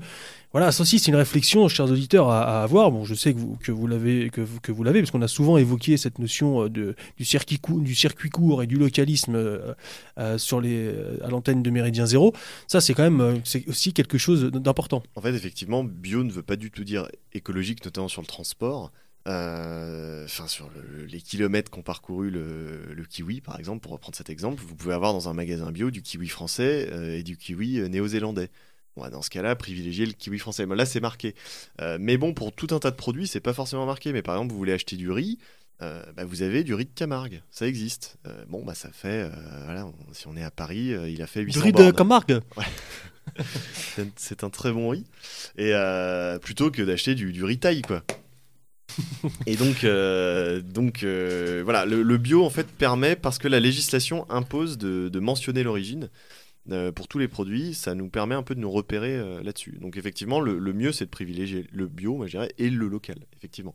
Et si on n'a pas de local, si, on veut acheter, je sais pas moi, des, courges et qu'elles viennent de l'autre bout de l'Europe, et qu'on a à côté un petit producteur de courges euh, qu'on connaît, ben, même s'il n'est pas bio, moi je privilégierais effectivement le producteur de courges d'à côté. Mais c'est vrai que c'est pas évident, ne serait-ce que pour les, les- les cosmétiques, les, les produits ménagers de, de- Parce que le bio, là, on parle beaucoup de l'alimentation, Tu mais parles beaucoup pas de que ça. cosmétiques, toi. T'as un truc avec les Mais cosmétiques. non, non, mais c'est pas que ça. euh, Parce que le bio, ça n'est pas que, ça n'est pas que l'alimentaire. C'est quoi Non, j'ai rien essayé. Euh, c'est vrai que là, pour le coup, c'est quand même, c'est quand même beaucoup moins évident, quoi. Beaucoup moins évident. Moi j'avoue que sur la cosmétique, euh, je conseillerais d'en utiliser le moins possible, c'est-à-dire euh, soyez rustique, euh, prenez un, un savon. euh, il y a, vous avez les savonneries hein, qui font des, des savons solides, c'est utilisé, enfin c'est très bien. Euh, Marius. Fabre. Le savon de Marseille. Ouais, voilà, c'est ça. Savon de Marseille. Après, vous en avez partout en fait en France. Donc, euh, moi, j'avoue que sur la cosmétique, en fait, vous pouvez pas vous garantir une origine. Vous pouvez, enfin, c'est c'est impossible. Quoi. Il y a tellement de produits, vous les connaissez pas. Vous lisez une étiquette, vous comprenez rien. Enfin, vraiment, la cosmétique, ça, ça restera toujours, à mon avis, un monde assez obscur. Donc, euh, c'est beaucoup moins facile de se repérer là-dedans que sur euh, que sur du euh, de l'alimentaire. Et alors, cette, euh, cette, cette sociologie du client du bio, euh, vous qui. euh, alors, on a eu un petit, euh, Un une petit petite description tout à l'heure de, de la part de Marcus, mais euh, Thibaut, vous êtes, vous êtes peut-être plus au contact de, de, de ces gens-là. Oui. Qu'est-ce que. Quelle Ah, est-elle en fait, cette euh, sociologie On a tout. On a les, les- les premiers consommateurs, ce sont les consommateurs de- d'après euh, 68. Donc, qui sont toujours là aujourd'hui. Donc, des, des gens qui ont euh, 60, 70, 80 ans et qui consomment tout bio. Ils sont vraiment des militants de la première heure du bio. Eux, c'est pire connards. Hein. euh, Clairement, euh, ah. dans, dans, toute la, dans toutes les strates de la société, euh, sur- enfin, franchement, ce qui reste des, des 68 heures, c'est quand même la, la lie de l'humanité. quoi. non, mais, Ah, Là-dessus, sur leur consommation, je suis pas d'accord parce que c'est les seuls au moins à se dire bon, bah, je vais faire un effort, chercher du local, etc. Enfin, moi, je, en tout cas, c'est mon, mon point de vue. Peut-être qu'on n'a pas la même expérience du, du sujet. Mais bon, en tout cas, il y a ceux-là qui restent encore présents.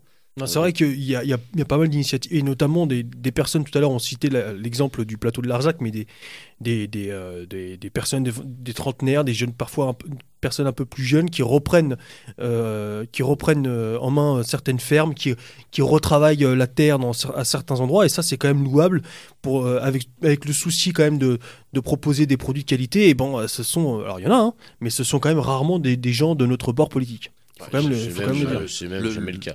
Le Non, pas jamais, pas jamais. C'est vrai que euh, ça, on a un gros problème à ce niveau-là, c'est qu'au niveau des, on a, on a que dans le milieu, euh, euh, les milieux, ces milieux-là, on a que des, du, du gauchiste, quoi, essentiellement. Enfin, Essentiellement, mais pas seulement. Oui, c'est vrai. Je suis assez Mais d'accord. ils sont eux, eux, pour le coup, beaucoup plus constitués, c'est vrai. Et euh, parce qu'il y, a une- il y a une vraie démarche, euh, il y a une vraie démarche euh, militante derrière. hmm. Après, vous avez donc ça, je, je commençais par les 68 arts. Et puis euh, aujourd'hui, on a alors de la classe moyenne. Il faut quand même pas se cacher, euh, le, le bio est quand même consommé par ceux qui ont un peu plus d'argent, mais pas uniquement. Et puis vous avez beaucoup de, de jeunes, et notamment de jeunes parents. C'est-à-dire que les, les- les personnes qui viennent d'avoir un enfant, souvent se posent la question de leur consommation et modifient leur consommation à ce moment-là. C'est un des premiers vecteurs de, de conversion au bio euh, pour la consommation, c'est le fait d'avoir un enfant. Ouais, ouais. D'ailleurs, anecdote, euh, avec euh, Beluga, on a été confronté à ça en Je boutique. pense au couple là. Oui. Un couple qui arrive. Vous, vous avez eu un enfant, c'est ça Ah, eux, c'est- non, mais eux, Vous avez c'est eu un enfant tous les deux Champion du monde hors catégorie. tu vois. Là, là, attention. Là. Ah, ils, voulaient, ils voulaient du bio euh, pour, pour leur enfant. Et, euh, et donc, euh, Beluga leur demande ensuite Mais donc, euh, et donc pour vous également Ah non, non, juste pour l'enfant. Ah, d'accord. Ah, il Voilà. se sacrifie, attends, c'est beau, le sacrifice des parents. On voit de tout.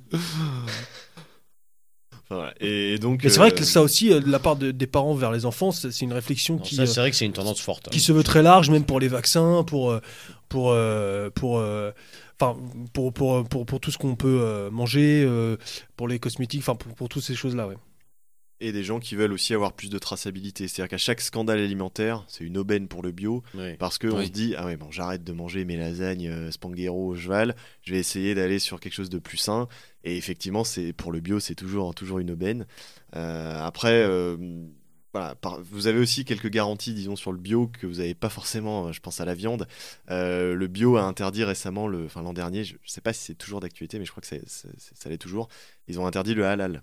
C'est-à-dire qu'ils ont considéré que l'abattage rituel n'était pas, enfin même l'abattage rituel, donc c'est ni cachère ni halal, n'était pas en conformité avec le bien-être animal, et donc euh, c'était interdit de, de- de dégorger un bœuf par exemple, et puis ensuite de le vendre en tant que bio.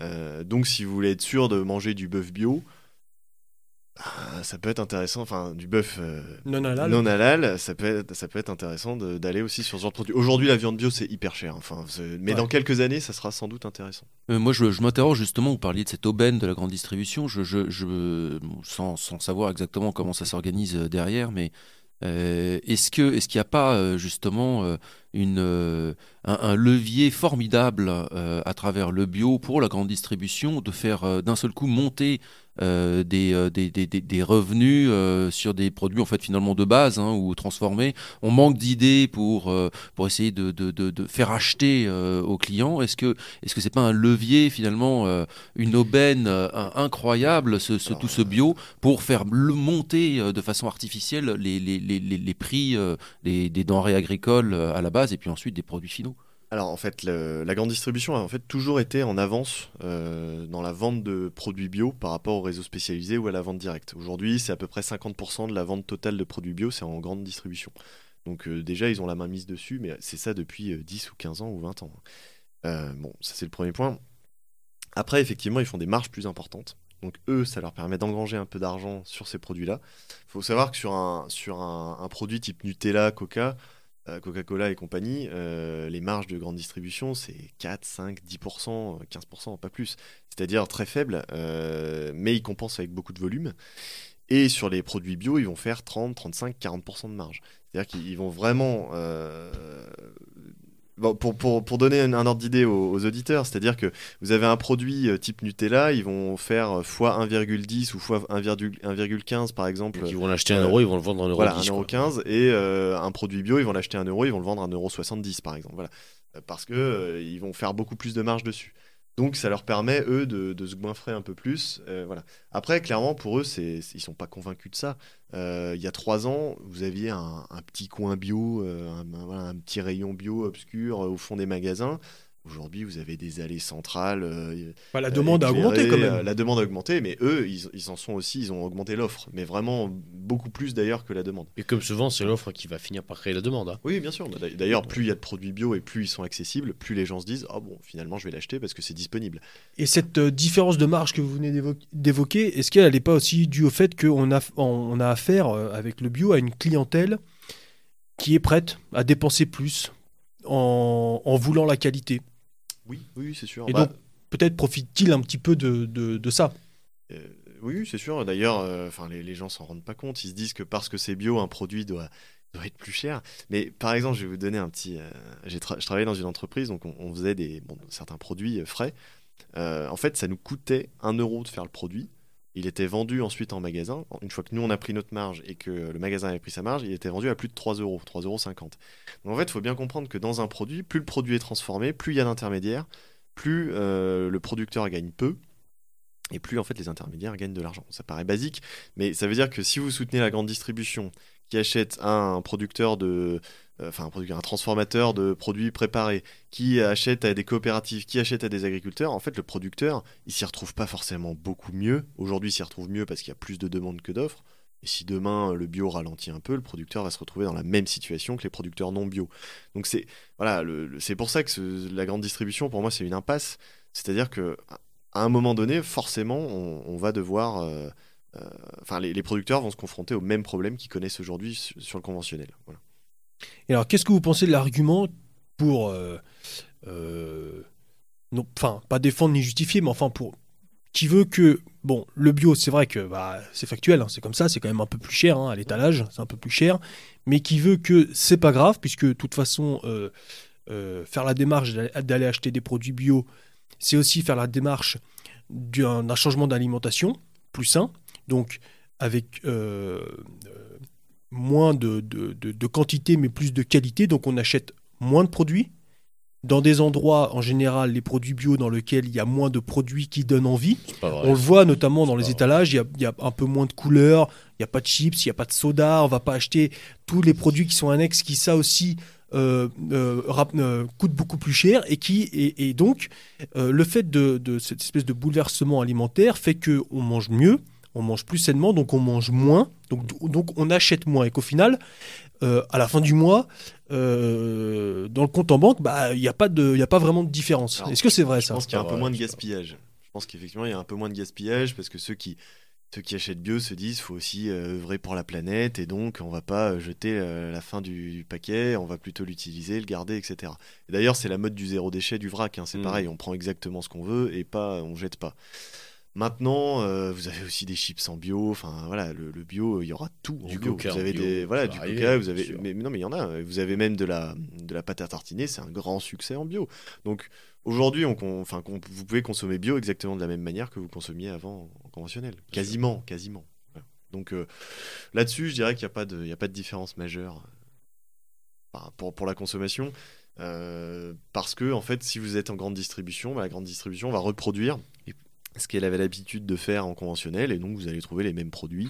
Euh, Vous n'allez pas manger plus de légumes et de graines parce que. euh, Si vous allez en grande, en grande distribution. c'est ça. Si Oui, vous allez donc, chez le petit épicier, vous n'avez pas, ce, vous ça, avez pas ces, tentations-là. De toute façon, de toute façon la, la- la question, je veux dire, elle est, elle bien plus large. C'est c'est vraiment le client qui a le pouvoir là-dessus. Le problème, c'est que le client a été éduqué à consommer et à avoir toujours tout. Si je prends l'exemple de, de- de nos magasins là, avec euh, Marcus, euh, la plupart de nos clients, en fait, viennent chez nous, regardent un peu ce qu'on a, ensuite ils vont chez Auchan, ils font leurs courses et ils viennent simplement compléter leur panier euh, chez nous. Bon, c'est déjà louable, mais il n'y a pas, il y a pas, tu vois, il y a- il y a pas cette idée de réduction de consommation. Ça c'est pas vrai. La Ça, notion de sobriété. Ça, c'est pas vrai. Ça, ça, c'est, ça, ça peut pas être vrai tant qu'il y a une offre aussi abondante.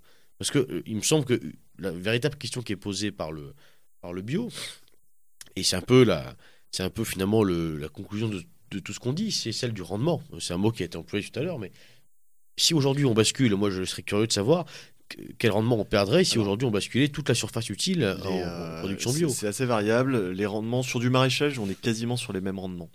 Euh, ça, ça varie assez peu, mais d'ailleurs, ça demande le même travail. Euh, ça demande même un tout petit peu plus de travail.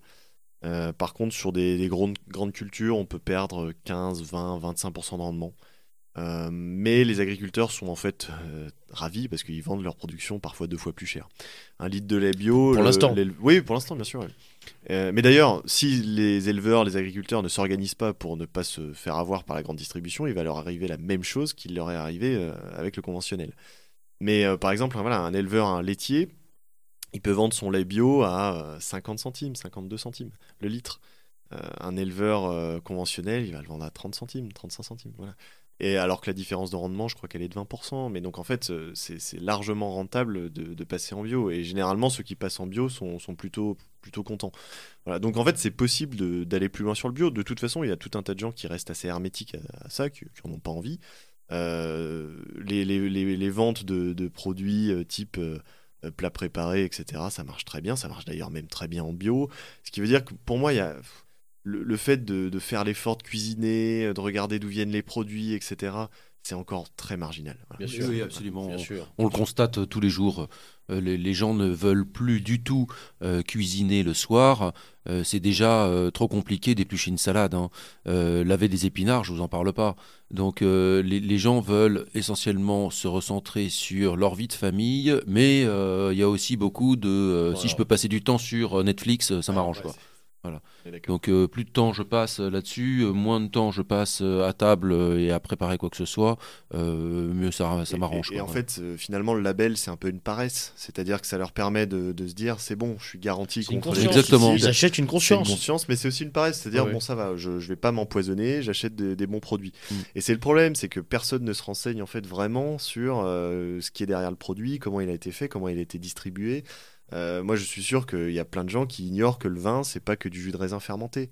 Voilà, dans le vin, il y a tout un tas de produits, euh, et c'est pour ça que des, des fois, on a mal à la tête euh, en ayant bu du vin. Mais les gens ne le savent pas, parce qu'ils n'ont pas fait l'effort de, de- de regarder comment était produit le vin. Mm. Et donc ça, pour moi, les- le, le- le- le travail, il est plus à faire dans ce sens-là. C'est-à-dire, arrêtons d'être paresseux, arrêtons de nous contenter en fait de labels, et essayons d'aller un petit peu plus loin et de voilà et de de- de ne pas nous contenter de, de- du confort. Et alors, quel avenir voyez-vous de, du, marché, euh, du marché bio? Parce que là, on entend parler de, quand même de choses euh, en termes de, consommation, en l'occurrence plutôt alimentaires, qui font euh, un peu froid dans le dos, hein, avec le TAFTA, enfin bref, tous- ces marchés internationaux qui vont détruire, casser un petit peu toutes ces règles alimentaires, toutes ces normes, et peut-être même tous ces labels. Quel avenir vous voyez au bio et quel avenir même pour les petits maraîchers petits par la taille que vous fréquentez face à, à cette euh, à ce- à- enfin je- c'est ce qu'on disait tout à l'heure à la puissance libérale finalement Hmm. Ah, ne vous En fait, bousculez pour moi, pas le- dans les deux cas, euh, c'est une aubaine ce genre de choses parce que, euh, Marcus va garantir à, ses clients une proximité avec des produits locaux. Donc on sait très bien qu'ils viennent pas de- des États-Unis, du Canada ou de Chine, et donc qu'ils ont été quand même euh, cultivés selon un certain, euh, une certaine exigence. Euh, de, la même manière, le bio va garantir une origine, c'est-à-dire que vous avez marqué sur le produit d'où vient le, vient même vos fruits et légumes d'ailleurs comme en conventionnel. Donc, euh, si vous achetez un, un fruit bio, un légume bio ou un paquet de pâtes bio, vous pouvez éviter euh, le TAFTA, par exemple, ou le CETA, ou vous pouvez éviter, parce que vous pouvez vous dire, bah, moi je vais acheter des pâtes, mais je veux qu'elles soient faites en France ou en Union Européenne. Et donc éviter euh, d'avoir des... pardon hein, je- j'interromps mais pour les auditeurs le TAFTA donc c'est ce marché transatlantique qui euh, permet euh, Qui est, qui est pas signé pour l'instant. qui est pas encore signé mais enfin il y a En revanche, le CETA Le. CETA a été signé, le TAFTA, bon, euh, franchement, euh, à mon avis, pour moi, c'est qu'une une question euh, d'années, donc, et, donc qui permet, ce sont ces, règlements euh, ultralibéraux de marché qui permet euh, euh, de, passer outre donc euh, les conventions euh, de l'Union européenne et de, faire venir euh, au sein de l'Union européenne et en l'occurrence en France des produits euh, euh, produits ou, euh, enfin ve- provenant en tout cas de l'occurrence de, de- des États-Unis et du Canada euh, avec toutes les normes euh, en vigueur euh, là-bas quoi donc c'est pas du tout les mêmes normes sanitaires ou écolo que En en fait, bio ça- que, que chez nous Ça, c'est inquiétant pour le consommateur qui achète ses produits sans regarder. Parce qu'effectivement, il va se retrouver avec du poulet aux hormones, il va se retrouver avec tout ça, parce que tout simplement, il regarde pas. Et donc, euh, il, il fait pas attention à l'origine. À partir du moment où le consommateur fait attention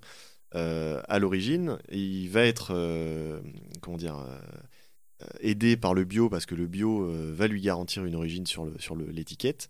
Et euh, de la même manière, les magasins de produits locaux, les producteurs en direct, les produits locaux, tout ça, ça va, ça va en fait euh, gonfler grâce à. vous pensez que c'est plutôt une aubaine Bah, pour, pour, alors, moi, je dirais que c'est malheureux en termes de, de- de santé publique, de tout ce qui peut se passer, euh, de, Oui. de cargo de, de poulets qui vont se déverser chez nous, alors qu'on on peut très bien produire des poules, des poulets. Mais euh, c'est, je pense que les marchés euh, locaux et bio vont en profiter. Ouais. Marcus les, euh, les, les- les producteurs avec lesquels euh, tu travailles que tu côtoies qu'est-ce qu'ils en pensent euh, de, de ce type de, de traité? Euh, ça les inquiète ou pff, pas du tout? Si, évidemment, ça les inquiète, mais ils, ils savent pas à quelle sauce ils vont être mangés en fait. Donc euh, ils, ils connaissent pas trop trop. euh, ils essayent de s'y intéresser, mais euh, c'est pas trop trop leur tasse de thé non plus. Euh, encore une fois, un producteur, lui, il est surtout sur sa terre. Et il a les mains dans la terre et il s'occupe de ça surtout. Le CETA, le TAFTA. euh, ils connaissent pas trop trop. hein. Ça, ça les inquiète beaucoup. Ça les inquiète beaucoup, mais ils connaissent pas trop. Après, euh, pour ce qui est de la, de la, des exploitations, moi, ce que je constate à ma petite échelle, c'est que les petites exploitations ont tendance à devenir des un peu plus grandes exploitations. Voilà, et que euh, ils sont confrontés à un problème, c'est qu'il va falloir, euh, on le voit bien, on le voit avec euh, un de nos producteurs euh, qui a commencé tout petit, il a repris l'exploitation de son père et il a, euh, il a une tendance à vouloir, euh, à vouloir essayer de, de, de, de grandir en fait, et il essaye de faire. Euh, euh, alors bon, on travaille pas vraiment avec lui, on le connaît, euh, on le connaît euh, de loin parce que c'est un ami de, de, producteur, mais euh, mais euh, il, a une tendance à, vouloir maintenant essayer de faire de la revente également, à essayer d'augmenter le nombre d'hectares, à essayer d'augmenter la machinerie, et, euh, et je pense que c'est ce qui les guette en fait. Euh, les petits partent euh, ou se partent à la retraite.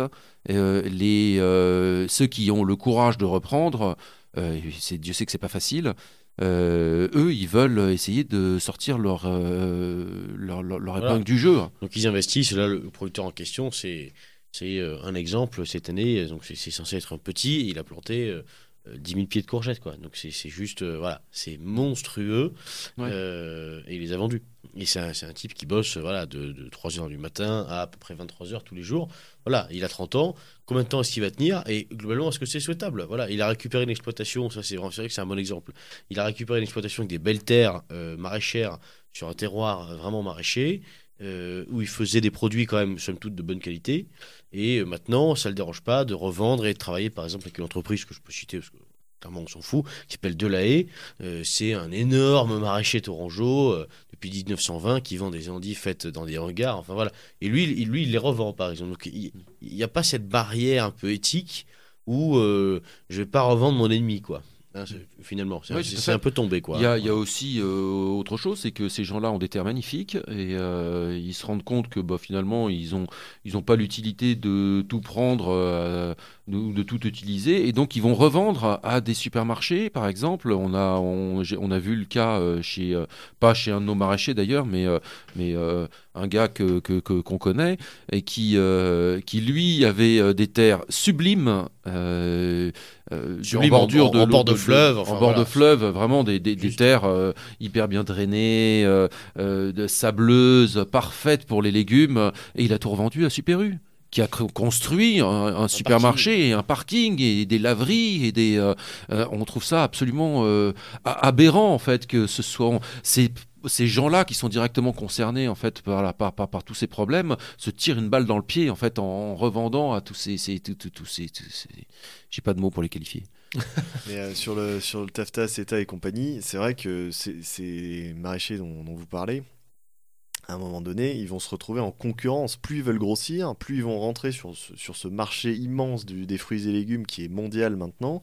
Et là, ils vont se retrouver, eux, en concurrence avec les, les gros producteurs américains, canadiens, etc. Les petits maraîchers qui vendent en local, pour moi, eux, ils, ils vont avoir de la clientèle parce qu'ils Ouais, sont restés petits, Mm. euh, ils vont garantir la qualité, l'origine. Donc eux, finalement, tant mieux que ça, ça- ça soit bien pour ce modèle-là. Mais voilà, euh, le problème, c'est que les, maraîchers qui veulent grossir, ben, aujourd'hui, sont encouragés à le faire. Et, comme pour tout, hein, comme euh, quand euh, quelqu'un a 40 vaches, on va lui dire, bah, il faudrait que tu en aies 80. Avec 80 vaches, tu arriveras mieux. Donc en fait, il doit construire un deuxième bâtiment, etc. Et donc, ils sont tout le temps sous les dettes euh, parce qu'ils investissent, ils investissent, ils investissent. Et voilà, et ça, c'est vraiment le cercle vicieux de l'agriculture euh, moderne. Et à mon avis, que ce soit dans le bio ou pas dans le bio, on est en train de s'orienter sur la même chose. Donc, la seule solution contre ça, c'est le circuit court, en fait. Ce qui, est, ce qui est assez malheureux pour les clients, finalement, c'est qu'il y a une, une- cla- une- clairement une dichotomie qui est en train de se créer entre euh, les urbains et les euh, ruraux. Et ce qui est paradoxal, c'est qu'on aurait tendance à croire de prime abord que les ruraux, étant plus proches géographiquement des, des producteurs et des produits, auraient tendance à manger mieux que les urbains. Or, c'est pas vrai du tout, en fait. Aujourd'hui, la clientèle bio, elle est quand même majoritairement dans les villes. Euh, les gens qui Bah, font ça, attention... on- il paraît que c'est un truc de bobo. mais c'est pas forcément un truc de bobo, c'est un truc d'urbain parce que parce que c'est comme ça, parce qu'il faut du pouvoir d'achat, parce que euh, parce qu'on habite en ville, parce qu'on se pose la question de l'air, etc. Donc tout ça, ça mène petit à petit vers le bio. Là où, euh, paradoxalement, euh, comme on le disait tout à l'heure, le samedi matin dans un Leclerc, dans une zone industrielle dégueulasse, je sais pas où, euh, bah, tous les tous les tous les gens qui habitent à la campagne vont se retrouver à faire leurs courses là-dedans. Donc finalement, ceux qui vont être touchés le plus par euh, le taffeta, le CETA, par euh, le poulet aux hormones, etc., c'est les ruraux. C'est pas les, c'est pas les urbains. C'est ça qui est assez terrible. Parce qu'une fois de plus, on se rend compte qu'on on- on retrouve ce monde à deux vitesses qu'on a de cesse de souligner sur MZ. Quel que soit le sujet qu'on aborde, il y a un moment où on parle de ça, de ce monde à deux vitesses entre maintenant les urbains et euh, et euh, comment dirais-je les, euh, les ruraux. Et ça fait ça fait écho un peu à la pensée de là je, salue un copain qui se reconnaîtra. Ça fait un peu écho à la pensée de, de Spengler pour le coup avec cette, cette, humanité à, deux- vitesses de plus en plus on se dirige vers ça. Bah, fort malheureusement et si je peux rajouter quelque chose, euh, on parlait tout à l'heure de, je crois que c'est toi Marcus qui en a parlé, euh, que les gens voulaient consacrer plus de temps à leur vie de famille euh, plutôt que de cuisiner. Et en fait, bon, évidemment, c'est faux, ils veulent plutôt consacrer du temps à Netflix, mais plus sérieusement, en fait, à travers le. Parce que là, on a beaucoup parlé de bio, de production, etc. Mais ce qu'il faut bien comprendre, chers auditeurs, c'est que si on a fait cette émission aussi sur Manière Zéro, c'est que toutes ces thématiques, au-delà de euh, savoir combien de vitamine B ou C vous allez avaler par jour, ça, très sincèrement, moi, personnellement, j'ai rien à foutre. Ce qui est vraiment intéressant, c'est que il y a un mode de vie derrière qui est défendu. Parce que euh, cuisiner euh, en famille, parce que euh, la petite fille qui épluche, papa qui fait cuire la viande, maman qui fait une soupe, grand-mère qui fait un gâteau, les oncles et tantes viennent bouffer le dimanche, on se fait un truc, on se fait un poulet, la spécialité de maman, le céleri rémoulade, le lundi c'est poireaux vinaigrette. On a une identité qui est faite autour de la nourriture et surtout autour de la cuisine. Et c'est euh, pour ça qu'on a voulu faire cette émission, parce que à travers le bio, à travers ces producteurs, la question qui se pose, c'est celle de mode de vie. Parce que oui, quand on prend une heure pour cuisiner, faire un gratin le soir, c'est une heure qu'on passe pas devant la télé ou devant l'ordi. Bah, là- Là-dessus, c'est vrai qu'on, enfin, c'est, on en a pas, on aurait peut-être dû en parler en début d'émission, mais l'alimentation, c'est une, deux, trois fois par jour.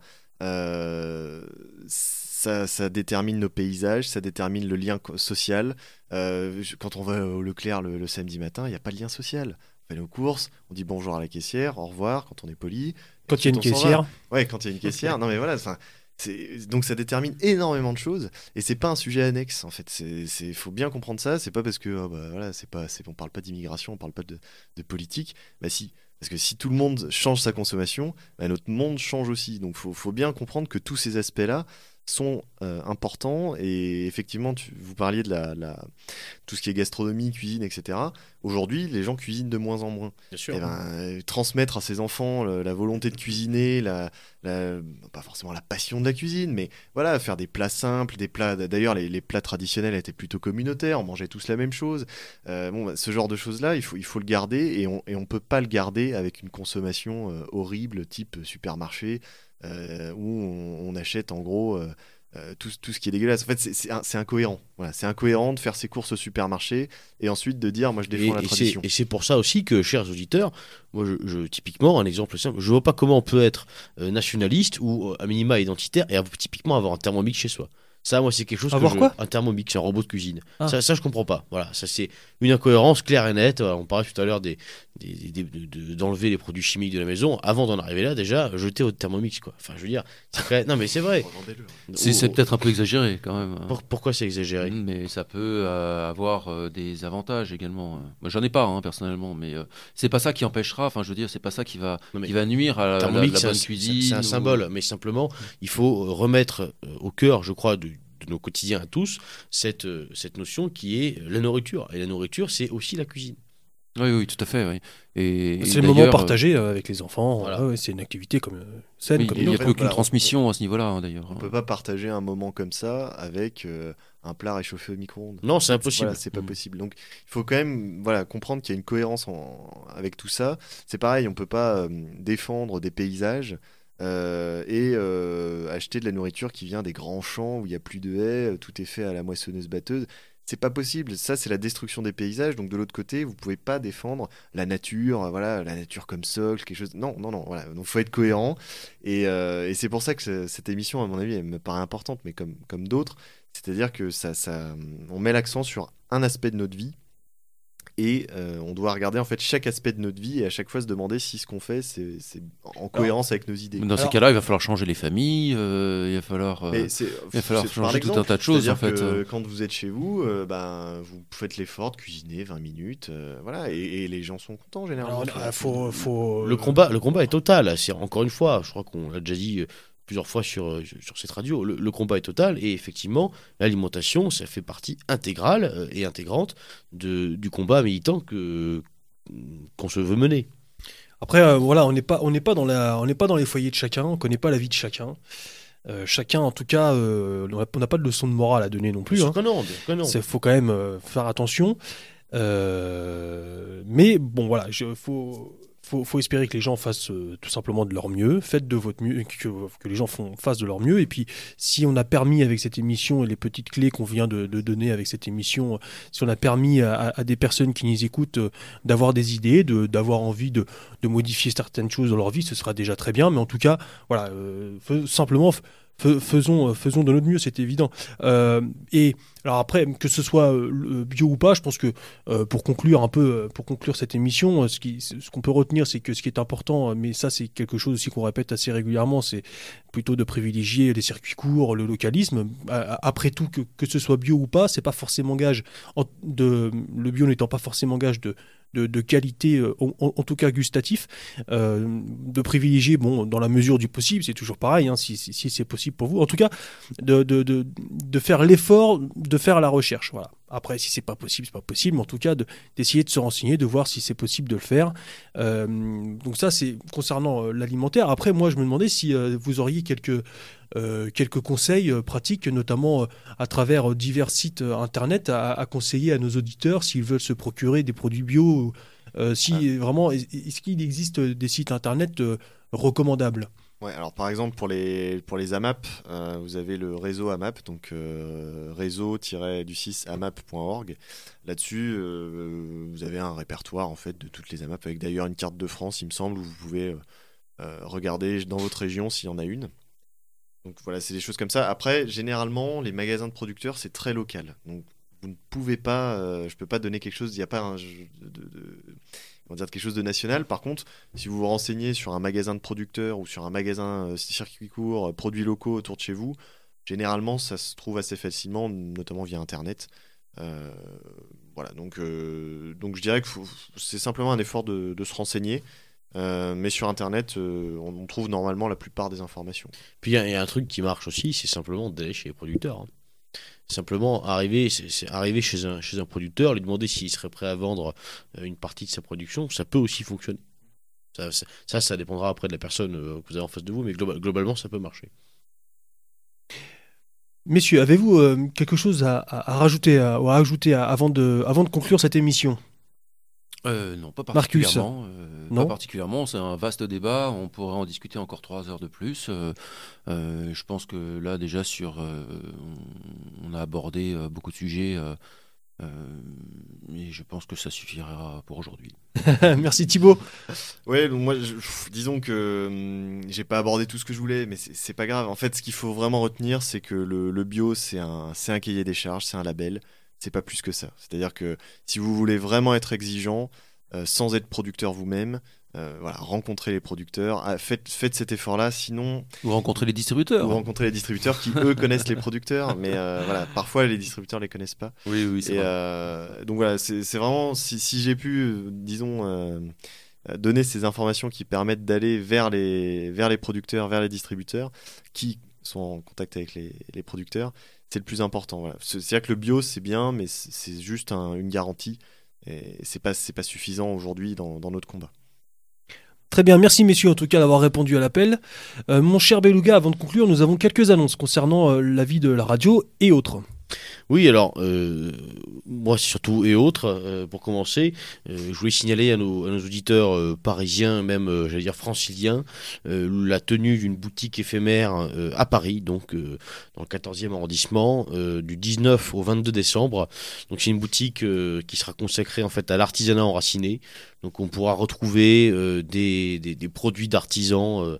Dans les domaines aussi variés que le bois, la coutellerie, euh, la céramique, les bijoux, euh, également la papeterie, les livres, les BD. Enfin bon, voilà, là, je, tease un peu, mais euh, globalement, c'est le moment pour faire ces cadeaux de Noël en faisant fonctionner un petit peu nos artisans enracinés.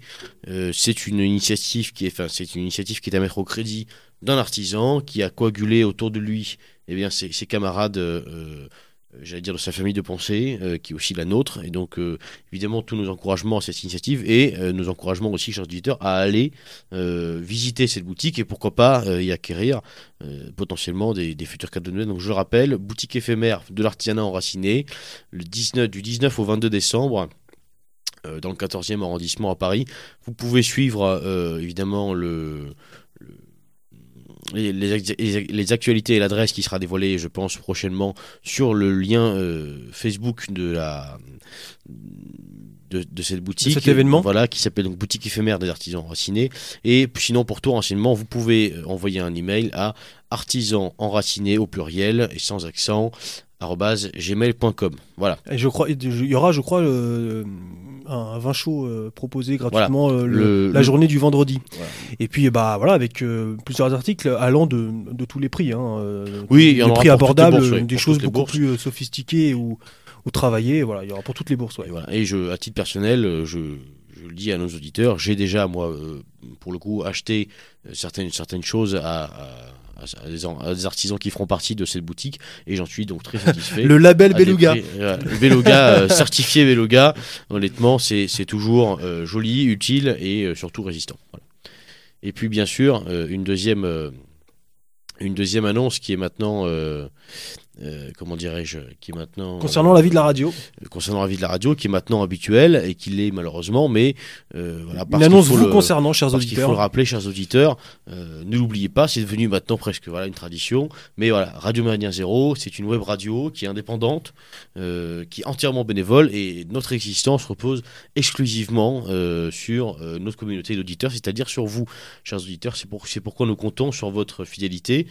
Déjà, sur votre générosité, et euh, cette générosité, vous pouvez la manifester, euh, notamment en nous faisant un don, un don financier euh, pour les modalités. Je vous laisse regarder sur le site internet, vous pouvez le faire à travers PayPal, vous pouvez le faire à travers Tipeee.